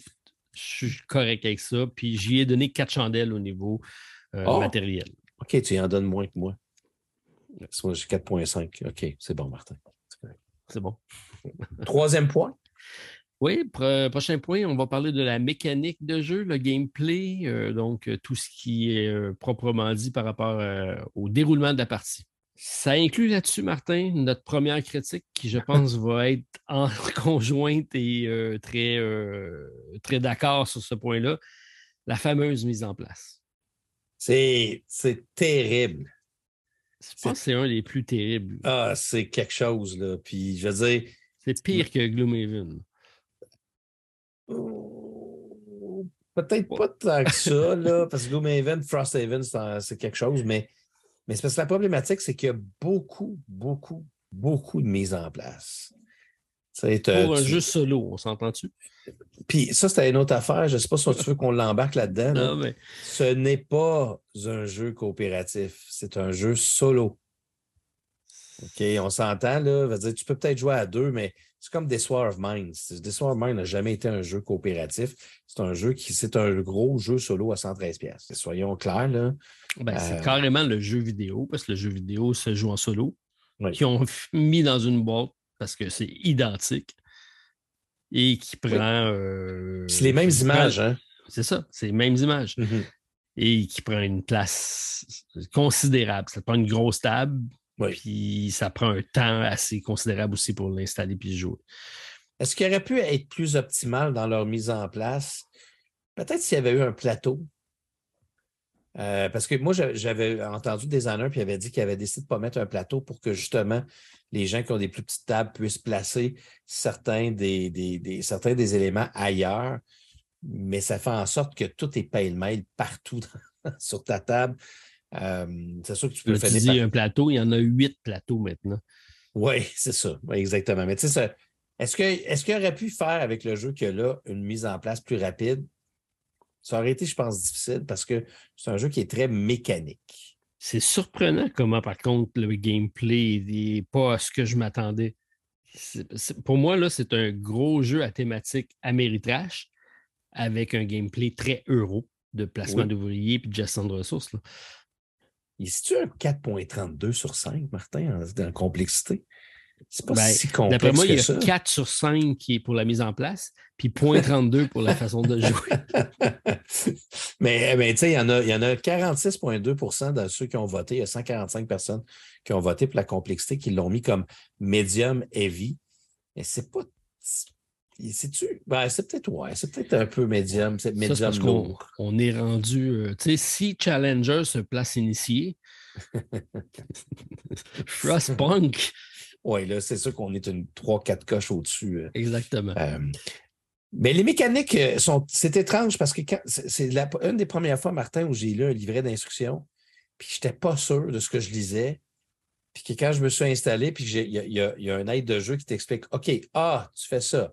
B, tu fais ça. C'est juste en suivant ça, tu sais quoi faire. C'est ta carte de référence avec les neuf étapes. Oui, neuf. neuf étapes qu'on va répéter de jour en jour. C'est pour ça que c'est très mécanique, mais c'est très fluide comme gameplay. Tu passes d'une étape à l'autre, puis tu prends une partie du plateau. Tu, C'est sûr qu'il y, a certaines règles un peu fidelées, on va en parler. Tu as, parlé de température, d'isolation, puis euh, de. C'est quoi le troisième aspect? Là? Température, isolation, puis euh, positionnement sur. Euh, ah oui, le, rayonnement autour, c'est ça. Oui, c'est ça. C'est ça. Au début, quand tu expliques ça, c'est pas tout à fait intuitif, mais ça se comprend très facilement. Puis très, euh, dès que tu comprends tout ça, puis le mouvement euh, de, tes fameux euh, marqueurs, c'est très simple. Puis je dis explication, je ne sais pas pourquoi je dis ça, parce que pas un jeu que tu vas expliquer à personne, tu vas jouer en solo. tu peux peut-être jouer à deux. je le vois peut-être comme un jeu à deux joueurs pour discuter ensemble de OK, qu'est-ce qu'on fait, mais je ne comprends pas, moi, que ce soit un à quatre joueurs, Martin. Parce qu'à quatre joueurs, ça doit-tu être plate? Ah, ça doit être. C'est parce que tout le monde, il n'y a personne. Il y a une seule affaire qui est différente pour les joueurs, c'est la carte. La carte. D'expert que tu as, puis les, les, euh, les ouvriers que tu as dans tes mains, que tu peux jouer seulement dans ton tour. Mais on joue tout avec le même pool de bâtiments et d'ouvriers. Hein? Même pool de bâtiments, d'ouvriers. La seule affaire, c'est, comme je te dis, les cartes. Mais le reste, tu ne peux pas prendre une décision sans que les autres soient d'accord. Euh, c'est pas. Euh, je ne sais pas pourquoi ils ont. Ben, ça, serait peut-être moins vendu s'il avait juste mis un, jeu à un joueur ou deux joueurs, comme Nemo's War, mettons. Je le vois comme un, genre de Nemo's War où tout le monde en discute ensemble avant de jouer? Ben, Nemo's War, ils ont quand même fait une version, euh, je pense, en équipe puis coopérative, que j'y jouerais peut-être pas, mais au moins, c'est pas tout à fait le même gameplay. Là, pour moi, ben, c'est l'équivalent de War of Mine. Ouais, puis je peux-tu peux te, te, demander ton avis sur quelque chose? Toi qui qui est un expert de, de, de jeux solo. Tu sais que je ne suis pas un amateur de, de faire des règles maison, mais tu sais que celui-là, c'est mon premier jeu. Que je vais faire une règle maison puis que je vais l'utiliser à tous les. C'est parce que dans les règles de jeu, c'est inscrit que si tu joues à un, deux, trois ou quatre joueurs, chacun des joueurs, donc mettons que tu joues à, à Frostpunk à quatre joueurs, chacun a un expert. Oui. OK? Puis au début, quand tu joues, même si tu joues à quatre joueurs, à chaque jour, tu as le droit de prendre un seul expert. C'est on choisit ensemble quel expert on va jouer dans la journée. Oui. Mais c'est quoi ta règle maison? Pourquoi en solo? Parce qu'en solo, tu as le droit de prendre un seul expert quand tu joues en solo. Mais pourquoi, ils ne t'ont pas donné la possibilité d'avoir les quatre et d'en choisir un par jour, comme à quatre joueurs? C'est la première fois que je vois une règle qui n'a pas de sens en solo parce qu'à quatre joueurs, que tu joues à quatre, que tu joues à un, à deux, à trois, c'est un seul expert que tu as le droit de choisir. Mais quand tu joues en solo, dans les règles, il y a quelqu'un qui me l'avait dit sur ma vidéo que j'ai faite, là, le monde m'a dit Martin, il faut que tu prennes un expert. Il faut que tu choisisses un seul expert au début quand tu joues en solo. Mais à quatre, tu as accès aux quatre. Alors, pourquoi tu n'as pas accès aux quatre en solo, Martin? Généralement, ils font ça pour balancer le jeu parce que des fois, quand tu es en solo, tu vois plus les, les, tout les, le jeu. Donc, euh, pour balancer, ils rendent ça un peu difficile. Mais là, ça ne tient pas la route dans le cas présent parce que c'est un coopératif d'un bout à l'autre. Ben c'est jeu ouvert, là, fait que ça ne change rien. Puis, tu sais, je ne sais pas si tout le monde avait le droit d'utiliser, tu sais, euh, mettons, deux joueurs. Là, je pourrais peut-être comprendre, mais de toute façon, en tout cas, tu peux te dire que moi, j'ai décidé, Martin, moi, d'aller à l'encontre d'Adam Kwapinski. Quand même. Puis de prendre, quand je joue en solo, je prends mes quatre personnages, puis si, ben je, si je l'utilise, j'en choisis un. Comme, tu sais que quand on fait du coopératif, des fois, on se dit, je le joue solo-solo avec un seul personnage, ou je le joue à deux personnages parce que je vais avoir l'aspect coopératif. Fait que c'est comme tu dis, là, je le joue coopératif à quatre joueurs, mais je le joue solo. Exactement, mais c'est juste que tu as parce qu'à tout seul, tu as accès à toutes tes. parce, qu'on parce que dans ce jeu-là, ce que vous devez savoir, c'est que, comme Martin a dit, on a des étapes à suivre. C'est des étapes, c'est très, très. Là, tu, tu piges une carte d'événement le matin. Bon, ton événement du matin euh, va, tu vas avoir une, décision à prendre. Euh, après ça, tu vas, tu as ta phase, je pense, de générateur. Euh, tu as ta phase de météo. Là, on va regarder s'il fait plus froid dans la journée, qu'est-ce qui arrive avec. Parce qu'on a aussi la possibilité d'avoir une tempête. Il y a une tempête qui va se passer un moment donné dans, dans la partie qui va malheureusement faire pas mal tout le temps la même affaire si tu joues toujours le même scénario. Parce que j'aurais peut-être aimé qu'il y ait des choses différentes par rapport aux tempêtes. On pourra peut-être en parler tantôt, mais euh, parce qu'à chaque fois que tu as la tempête, quand tu sais la première fois qu'est-ce qui arrive dans la tempête, ben là, tu, tu construiras peut-être plus de la même façon les autres fois. Hein, on oublie les temps, tout le monde. Euh, fait que, tu sais, je veux dire, spoiler, excusez. J'aurais peut-être dû le dire, mais je trouve ça ridicule. Tout le temps la même maudite tempête à chaque fois. Euh, mais tu sais, puis là, après ça, tu arrives aux actions. Puis là, les actions, c'est selon ton nombre de personnages, tu vas jouer des actions. Construire des bâtiments, déneiger. Puis le petit côté alambiqué, c'est il y a des actions qui sont chaudes, il y a des actions qui sont froides. Il y a des, puis on a des beaux, des belles feuilles pour nous expliquer tout ça, mais c'est un peu mélange. Ben non, ils ne sont pas mélangés. Ils sont, sont quand même bien expliqués, là, les, euh, les actions, qu'est-ce qu'elles sont chaudes, sont-elles froides. Et là, il faut que tu regardes. Est-ce que tu joues ça sur une maison qui est isolement jaune? Là, ton isolement jaune, il est-tu chaud? ça, c'est au début, c'est un peu difficile à, à, avoir en la notion. Mais ça ne prend pas de temps, puis après ça, c'est quand même assez simple. D'ailleurs, je vais ajouter une autre critique à, ta, la thématique pour euh, oh! justifier ton 4.5. OK. En quoi aller construire une cabane à l'autre bout du monde, c'est en action chaude parce que tu es en mode construction? Ça aussi, ça tient plus ou moins la route. Oui, tu as raison, toutes les constructions sont, sont, des, euh, sont des actions chaudes. C'est vrai, ça, ça n'a pas de sens. Ça n'a pas de sens, ça. non, ça n'a pas de sens.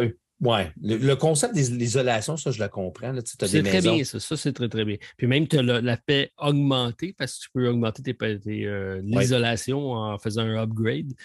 Puis donc, euh, tu as, moins de risques euh, d'être affecté par le froid parce que tu as plus d'isolation. Ça, ça la route, c'est bon. Ça, c'est pas comme dans le jeu vidéo, par contre, Martin, parce que tu as raison, parce que dans le jeu vidéo, euh, évidemment, tu fais, plus tu mets de la chaleur dans ton générateur, plus tes actions. Tu as vraiment le concept d'action chaude aussi. Donc, quand tu construis dans une zone froide, tes bonhommes viennent malades. Fait que j'avoue que ça, ça doit être, encore une fois, c'est le côté jeu de société qui embarque, je pense, pour justement qu'on ne finisse pas par avoir tout le monde de malade en 10 minutes. Il nous donne une chance, il nous donne une chance. Euh, qu'est-ce qu'on a d'autre au niveau de, la mécanique de jeu? Ben moi, j'aurais. Écoute, je me serais détaché un petit peu du jeu vidéo, puis il y a des, il y a des éléments que, que j'aurais fait différemment. Euh, d'avoir un plateau de jetons d'espoir ou de mécontentement à part avec un back, pas un backbuilding, mais des jetons à piocher là-dedans. ça rajoute un élément supplémentaire. Je sais que c'est thématique avec la jeu et que même les histoires des fois avec les icônes, ça fonctionne bien. J'aurais trouvé peut-être une façon autre de faire que d'avoir un autre plateau, un autre, autre truc à gérer par-dessus.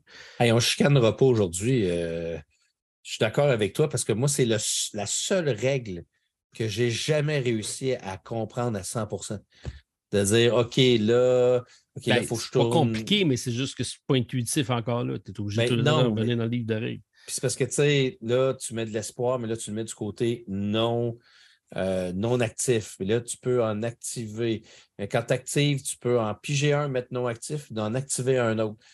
Euh, j'avoue que c'est pas. Euh, c'est pas. On, on va dire le mot élégant, là. C'est pas ben, c'est du fiddly, ça. C'est pas le fun, ce côté-là. Ben, faire ça. Sincèrement, le jeu aurait été moins bon si on avait tout simplement skippé tout ça. Ben, le, concept d'espoir et de mécontentement fait partie du jeu vidéo. Je le sais, mais pour moi, ça, c'est juste pour faire comme le jeu vidéo que c'est là. Ben, je ne suis pas d'accord avec toi parce que l'idée on est dans un monde de survie, donc le concept ah, d'espoir et de mécontentement va avec beaucoup, beaucoup l'idée de tu fais travailler les enfants. Le monde ne sont peut-être pas très, très contents que tu fasses travailler les enfants. Fait qu'il fallait qu'il y ait quand même une mécanique de conséquences en lien avec les lois, parce qu'on n'a pas parlé des lois, mais ça, c'est cool, ça, Martin. Ça, c'est bien. Ça, c'est très bien. Les conséquences positives et négatives d'une loi qui change qui, change le, gameplay aussi. Euh, et ça, ça c'est de quoi qu'on voit dans des jeux de société, mais on ne voit pas suffisamment. On a souvent un livre de règles très rigide et on fait la partie de A à Z avec ça. J'aime beaucoup les jeux quand tu arrives avec des façons de, durant la partie, comme là, de voter une règle. Et là, maintenant, la règle de partie vient de changer. Maintenant, les enfants peuvent travailler. Maintenant, telle chose arrive.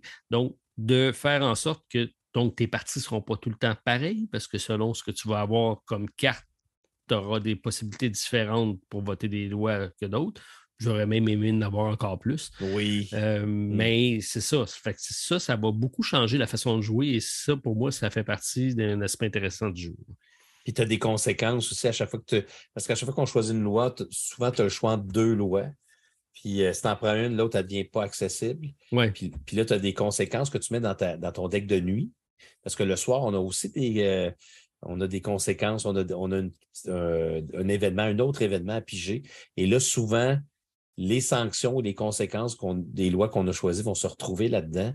Puis là, c'est là que tu fais comme Ah, là, je sais pas. Moi, j'aurais peut-être pas dû faire ça. Ouais, c'est ça. Et puis, puis tu sais, je te dirais que tu sais, mettre de la sciure de bois dans la nourriture. non, mais tu sais, c'est vraiment. Ça, là, c'est l'aspect le plus cool du jeu. Et Colin qui en a pas assez. Moi, je, je me dis, quelqu'un qui joue 10-12 fois ce jeu-là, là, à un moment donné, tu vas faire le tour assez vite là, de la stratégie des lois. Ouais, par contre, l'aspect intéressant euh, qu'on a, c'est que quand, tu, quand il y a une conséquence qui arrive, généralement, tu vas avoir deux cartes et tu vas en prendre une des deux. Ce qui fait en sorte que ça ne sera jamais. Tu ne peux pas deviner qu'est-ce qui va se passer. Non. Mais il aurait pu avoir plus de lois. Il aurait je, te parle, je te parle dans la boîte de base parce que si euh, vous achetez l'extension qui s'appelle Frostlander, qui, je pense, est la seule extension que vous devriez tous vous procurer euh, parce que c'est celle qui rajoute bon, les petits jetons en bois qui sont quand même euh, cool à avoir, mais c'est surtout, ça rajoute des, des, nouvelles lois. Donc, il y a des lois supplémentaires. Il y a des cartes de technologie supplémentaires aussi, parce qu'on n'a pas parlé de la technologie, parce qu'il y a aussi ça dans ce jeu-là. donc, le concept d'avoir de, faire avancer la technologie qui vont vraiment donner des pouvoirs intéressants.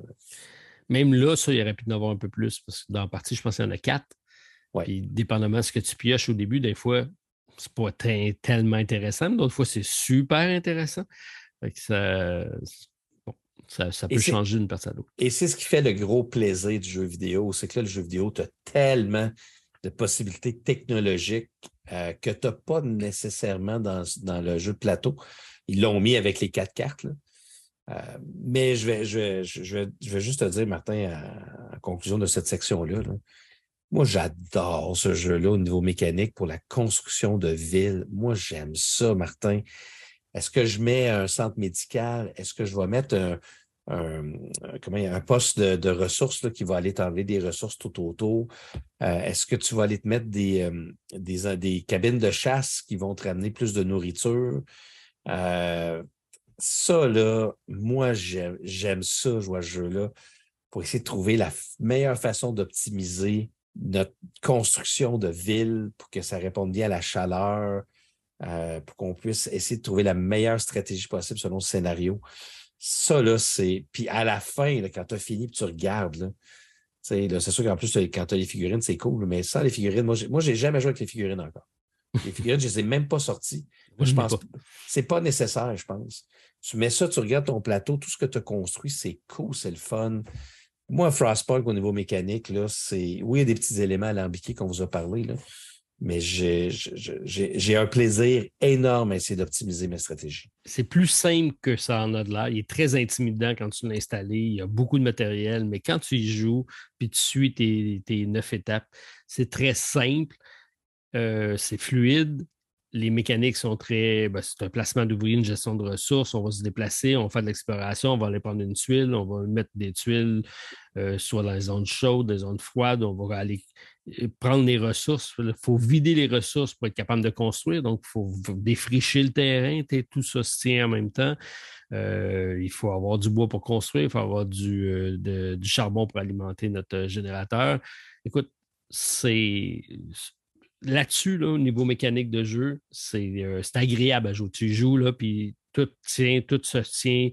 Puis on aurait tendance à se dire on va toujours faire les mêmes stratégies, on va toujours chercher les mêmes bâtiments au début, mais comme c'est des scénarios différents, des objectifs qu'on a, qui ne sont pas les mêmes, ben, à un moment donné, quand il faut que tu fasses partir la sonde ou le signal pour partir en exploration, sur ça, on n'a pas parlé, on a des cartes d'exploration, et là, on a un aspect push your luck, parce qu'on peut même aller de l'autre côté de la carte euh, pour aller chercher des, ressources, mais ça nous prend des des personnes qu'on va envoyer en exploration, toute la gestion de nos trois types d'ouvriers, à un moment donné, sont malades. En tout cas, il y a beaucoup de décisions à prendre dans ce jeu-là.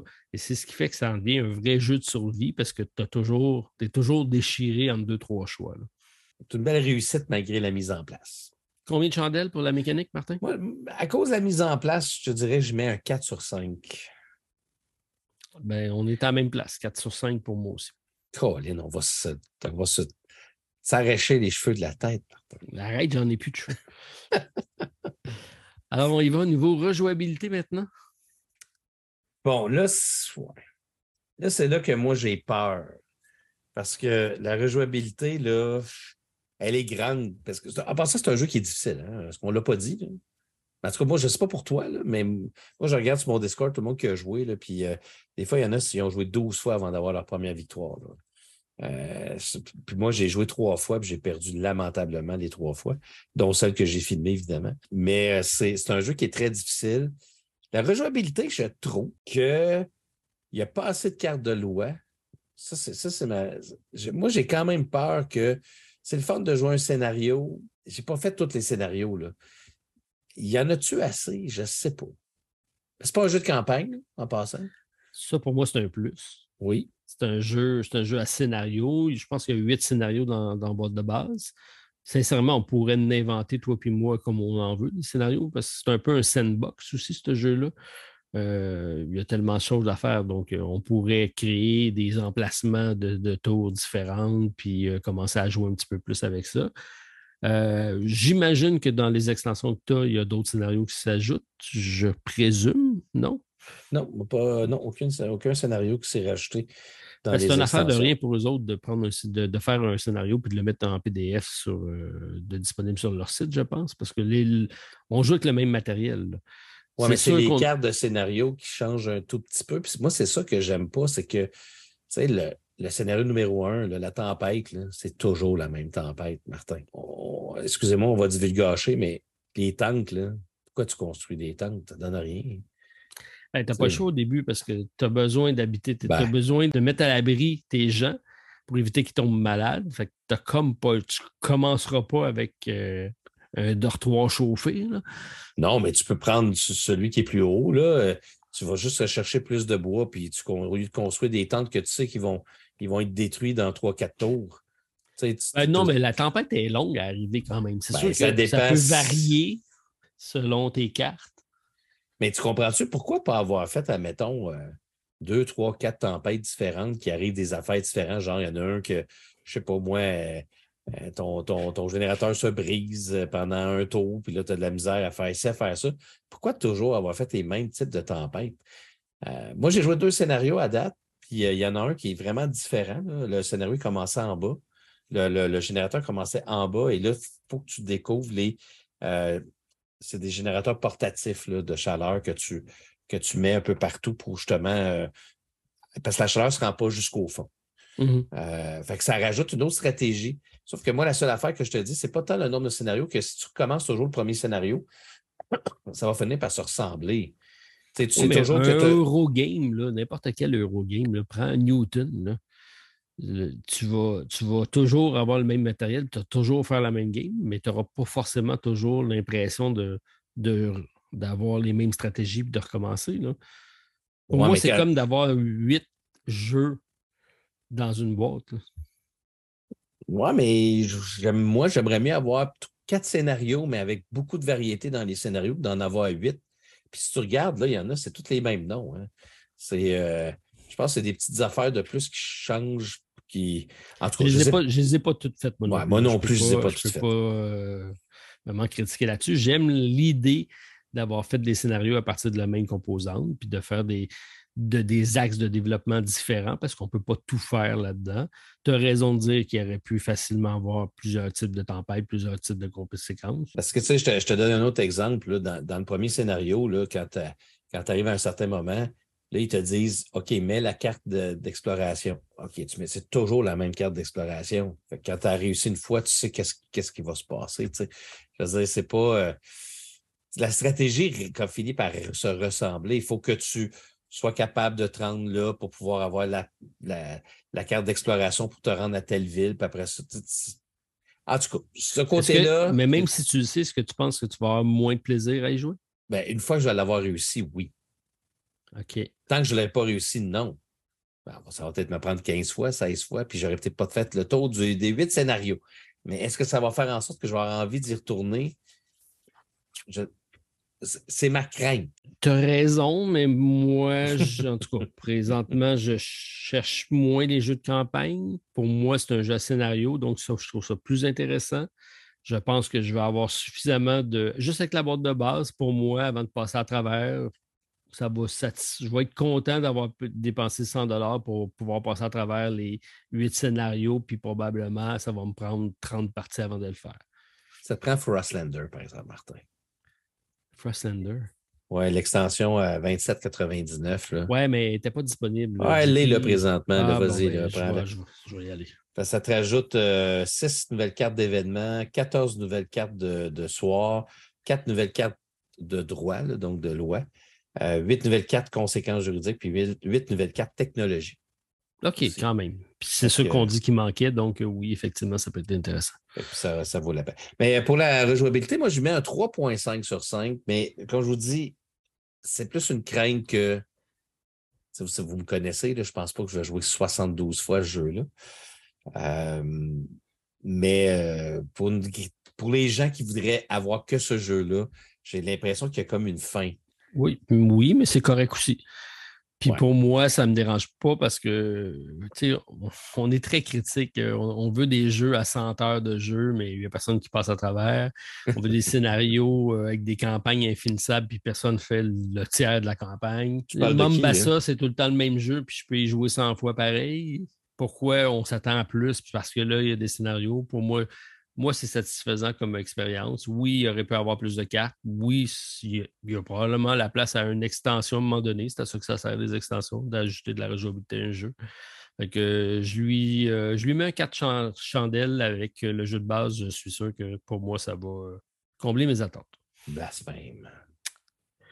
Martin, euh, avant, pour terminer l'appréciation du jeu, ben, il faut parler du plaisir de jouer. Donc, tu, tu sais-tu où, toi, parmi tes, nombreux jeux? On a quand même plusieurs expériences de jeu euh, dans nos ludothèques.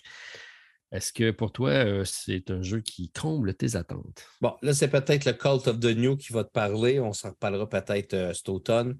Mais là, présentement, c'est un de mes meilleurs jeux de tous les temps. De comment de tous les temps? Martin! Ah, écoute, honnêtement, les, les trois parties que j'ai jouées, puis un petit défaut, c'est qu'il est peut-être un peu long. C'est n'est pas, pas un jeu court. Il faut que tu aies une table dédiée. Là. C'est oui, un deux heures et demie à trois en longueur, dans le sens que le temps passe quand même relativement vite. Tu n'as pas, de, pas de longueur dans le jeu. Parce que chacune des étapes sont le fun à faire.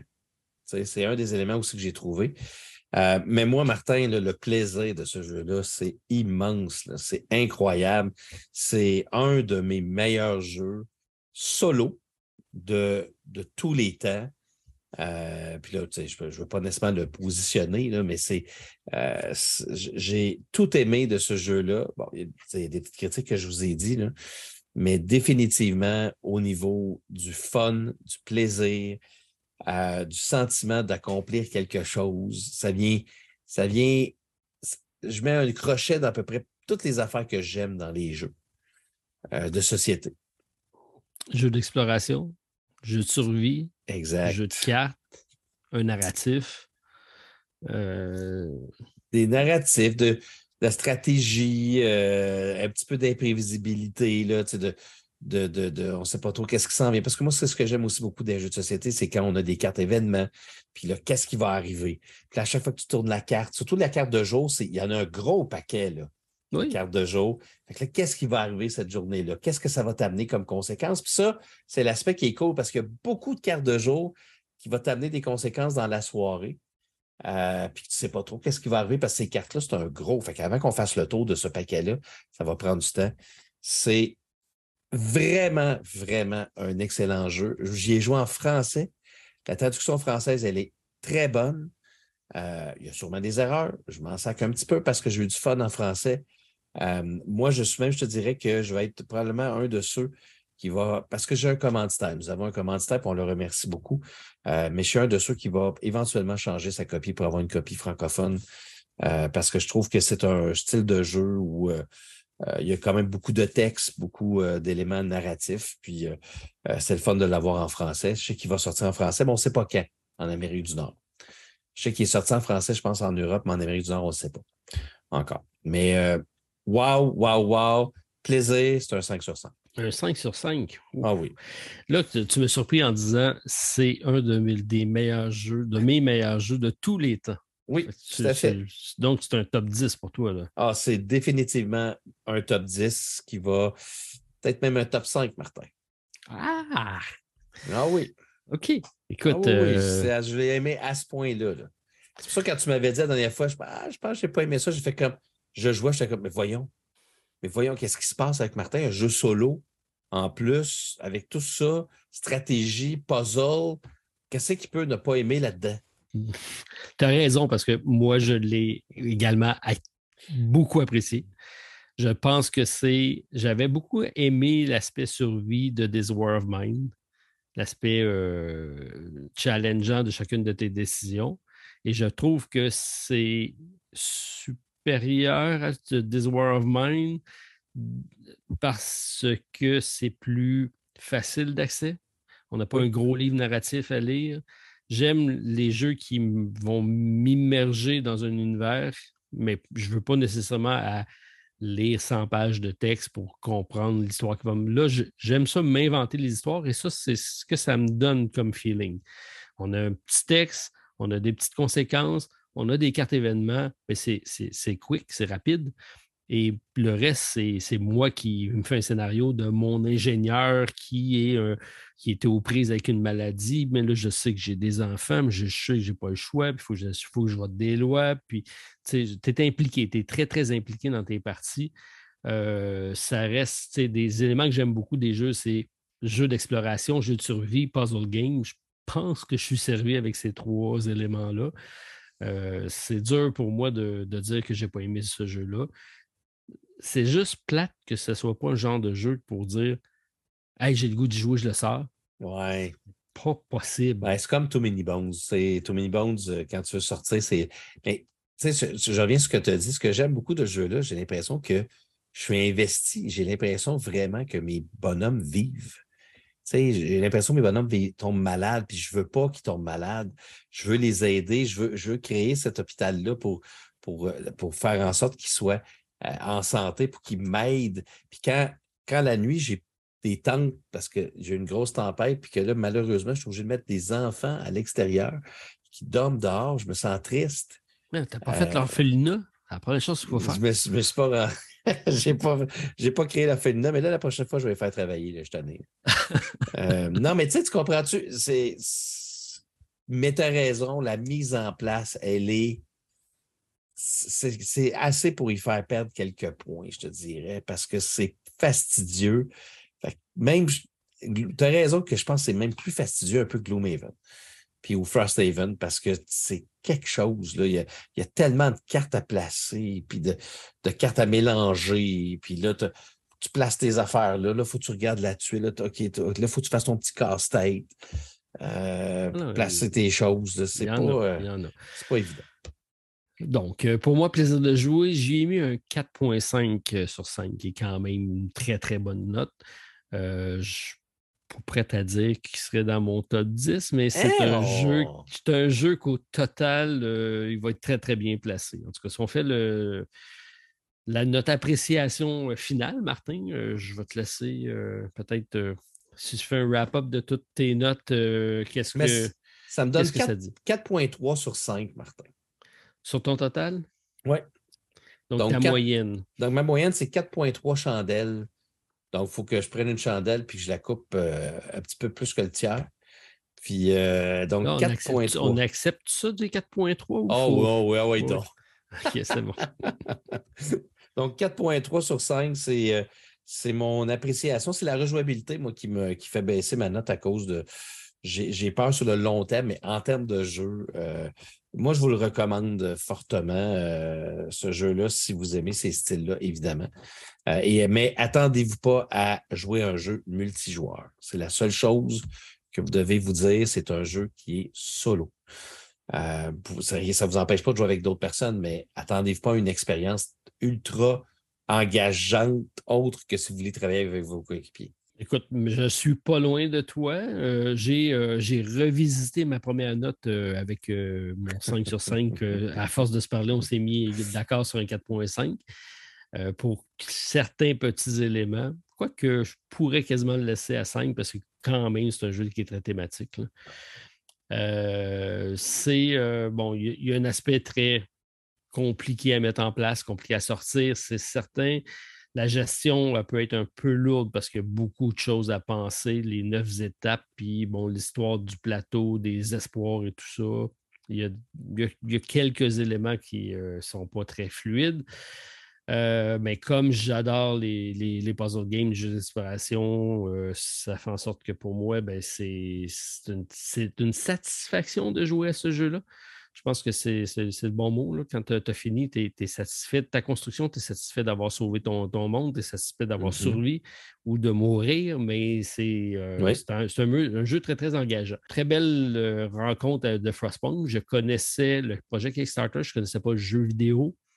J'avais une bonne idée de ce que c'était, mais j'appréhendais un jeu beaucoup plus améritrache que ça. Je suis agréablement surpris de voir que c'est un jeu simple de gestion de ressources, de placement d'ouvriers un Eurogame qui se prend bien en main. Euh, donc, euh, pour moi, ben, c'est ça. Au, total, c'est un beau 4.2 chandelles.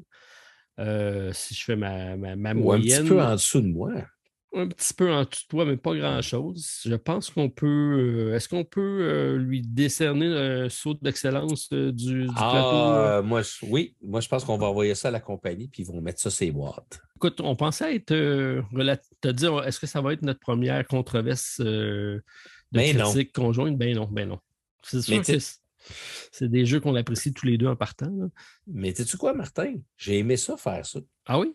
Ben, faire, une petite critique conjointe comme ça, plus étoffée que quand on fait nos, expériences ludiques. Là, euh, je pense que ça va être un, rendez-vous euh, mensuel intéressant à faire. Euh, et on remercie évidemment notre commanditaire, la boutique de jeux La Pioche, au ben, que je vous ai dit tantôt, mais que je vous répète, au www.boutiquelapioche.com, ainsi que sinon en boutique au 106 Boulevard René Lévesque Ouest à Québec. il nous a offert donc une copie chacun de Frostpunk. Fait qu'on la remercie. Et tu m'as donné le goût d'aller chercher l'extension, donc euh, ça sera peut-être euh, ce que j'ajouterai à ma collection. Je ne suis pas intéressé par tout le bling-bling du jeu. Je n'ai surtout pas de place dans ma ludothèque pour ajouter d'autres boîtes, mais d'ajouter des cartes pour la jouabilité, je ne suis pas toujours partant là-dessus. Moi, je pense que le reste, là, c'est pas nécessaire. Dépensez pas de l'argent pour le reste, ça ne vaut rien. Euh, je sais qu'il y en a qui vont dire Ouais, les figurines, non, non, non, non ça ne donne rien pour le jeu. Mais Frostlander, ça, c'est. Martin, tu dois te procurer ça. C'est noté, c'est noté. Ça s'ajoute à ma liste. Euh, donc, euh, juste. Euh, c'est le genre de jeu que j'aimerais. une semaine de relâche, comme tu viens de faire. Je n'ai pas fait ça, ça fait un petit bout de temps, mais d'installer ça de façon permanente pendant une semaine sur une table et de faire d'enchaîner quelques scénarios, je pense que ça, peut être intéressant. Ça va peut-être remplacer mon ancien jeu fétiche qui était Robinson Crusoe. Ben là, je pense qu'il est temps que tu le changes. Euh, malgré que c'est un très bon jeu, là, j'en doute pas. Là, je veux dire, je me souviens, c'était. Mais euh, il n'y a pas une nouvelle édition d'ailleurs qui est supposée de sortir de Robinson Crusoe? C'est un game, un game fan qui avait eu lieu. Je ne sais pas s'il est sorti déjà. Non, ouais, ça, on n'entend pas parler, mais si tu me fais penser, il faudrait bien que je rejoue ce jeu-là, un de ces quatre. Ben, qui était également un jeu d'exploration et de survie. Ben, tout à fait. Le classique des classiques. Ben, on, ça a vieilli un peu. Il faudrait que j'y ressorte. Écoute, ça fait tellement longtemps que je n'ai pas joué, mais euh, c'était quand même un jeu qui était très engageant. C'était le même genre de jeu où euh, on avait des décisions déchirantes à prendre. On savait qu'il y avait des, tempêtes qui arrivaient, puis on se, devait se préparer en conséquence. Ouais, il y a beaucoup de similitudes, finalement. Un autre jeu pas faisable, disons-le. mais non, Martin, mais non, il va falloir qu'on joue ensemble. Ah non, pas faisable. Voyons donc. Robinson Crusoe, même Hélène, à un moment donné, était comme ça, pas d'allure. On ne réussissait jamais. Je pense que j'ai essayé seulement le premier scénario, mais on n'a jamais, jamais réussi à le faire. Fait que c'est très, très euh, déstabilisant tout ça. Ben, je te fais remarquer que tu n'as pas gagné encore à First Point non plus. Euh, non. tu as, bien, bien raison, euh, mais je me promets de, de continuer la bataille. C'est un jeu qui va rester dans ma ludothèque, ça c'est sûr et certain. Écoutez, euh, merci d'avoir été avec nous pour cette première euh, critique conjointe. Si vous avez déjà joué au jeu, laissez-nous savoir euh, c'est quoi votre appréciation de votre côté. Et si vous avez d'autres suggestions pour de prochaines critiques conjointes de jeux, donc si vous avez des jeux à nous soumettre, on est à l'écoute. Et euh, ben, rendez-vous qu'on va se faire euh, au moins une fois par mois, Martin et moi, pour euh, aller un peu plus en profondeur sur l'analyse des jeux. Oui, ça a été une belle expérience. Ben, Martin, merci beaucoup pour ce retour. Et ça, c'est comme retrouver un, vieil ami avec qui on est à l'aise. et, et ça, ça, fait du bien là, de, te retrouver dans le podcast. Je, je, sens cette magnifique voix. Là. Euh, toute sensuelle, qui, nous, qui nous dit tous ces magnifiques mots. En tout cas, ça a été très agréable de refaire le, podcast avec toi après deux petites semaines où tu étais dans, un, dans le vieux continent. Et tu ne perds rien pour attendre, parce que là, cette semaine, c'était dirigé. Là. On devait faire une critique. La semaine prochaine, on retourne euh, du côté A. Et là, je te, t'en réserve plein de, de vertes et de pommures. Ah, puis moi aussi, enfin, parce que je n'avais pas joué beaucoup, mais là, avec, avec dimanche passé, cette semaine, euh, écoute, je pense que j'en ai. je pense qu'on pourrait faire un épisode juste d'expérience ludique. Ah, une idée, pourquoi pas. Ah, on sait C'est à suivre. Euh, donc, on vous donne rendez-vous vendredi prochain pour euh, notre face A de l'autre côté du plateau. Et ben, Martin, on se dit bon, bonne semaine. J'ai hâte d'entendre ton mot de la fin. C'est la semaine prochaine, ça. Exactement. Alors, euh, bon week-end à tous. On se revoit bientôt. Bye. Bye bye. Pour nous rejoindre par courriel, de l'autre côté du plateau à gmail.com ou sur le site de buzzsprout.com. Et c'est ce qui complète notre partie. Joignez-vous à nous chaque vendredi pour la découverte de l'autre côté du plateau. Et d'ici là, jouez bien. Bon, ben, tu sais qu'avec moi, ça paraîtra pas ça va être exceptionnel. Tu le fais comme. Ah. Je peux-tu garder ça comme introduction? tu sais qu'avec moi, ça ne paraîtra pas et ça sera exceptionnel. J'aimerais ça mettre ça au début. Euh, non, pas celui-là. OK. D'abord, je te laisse en improviser un.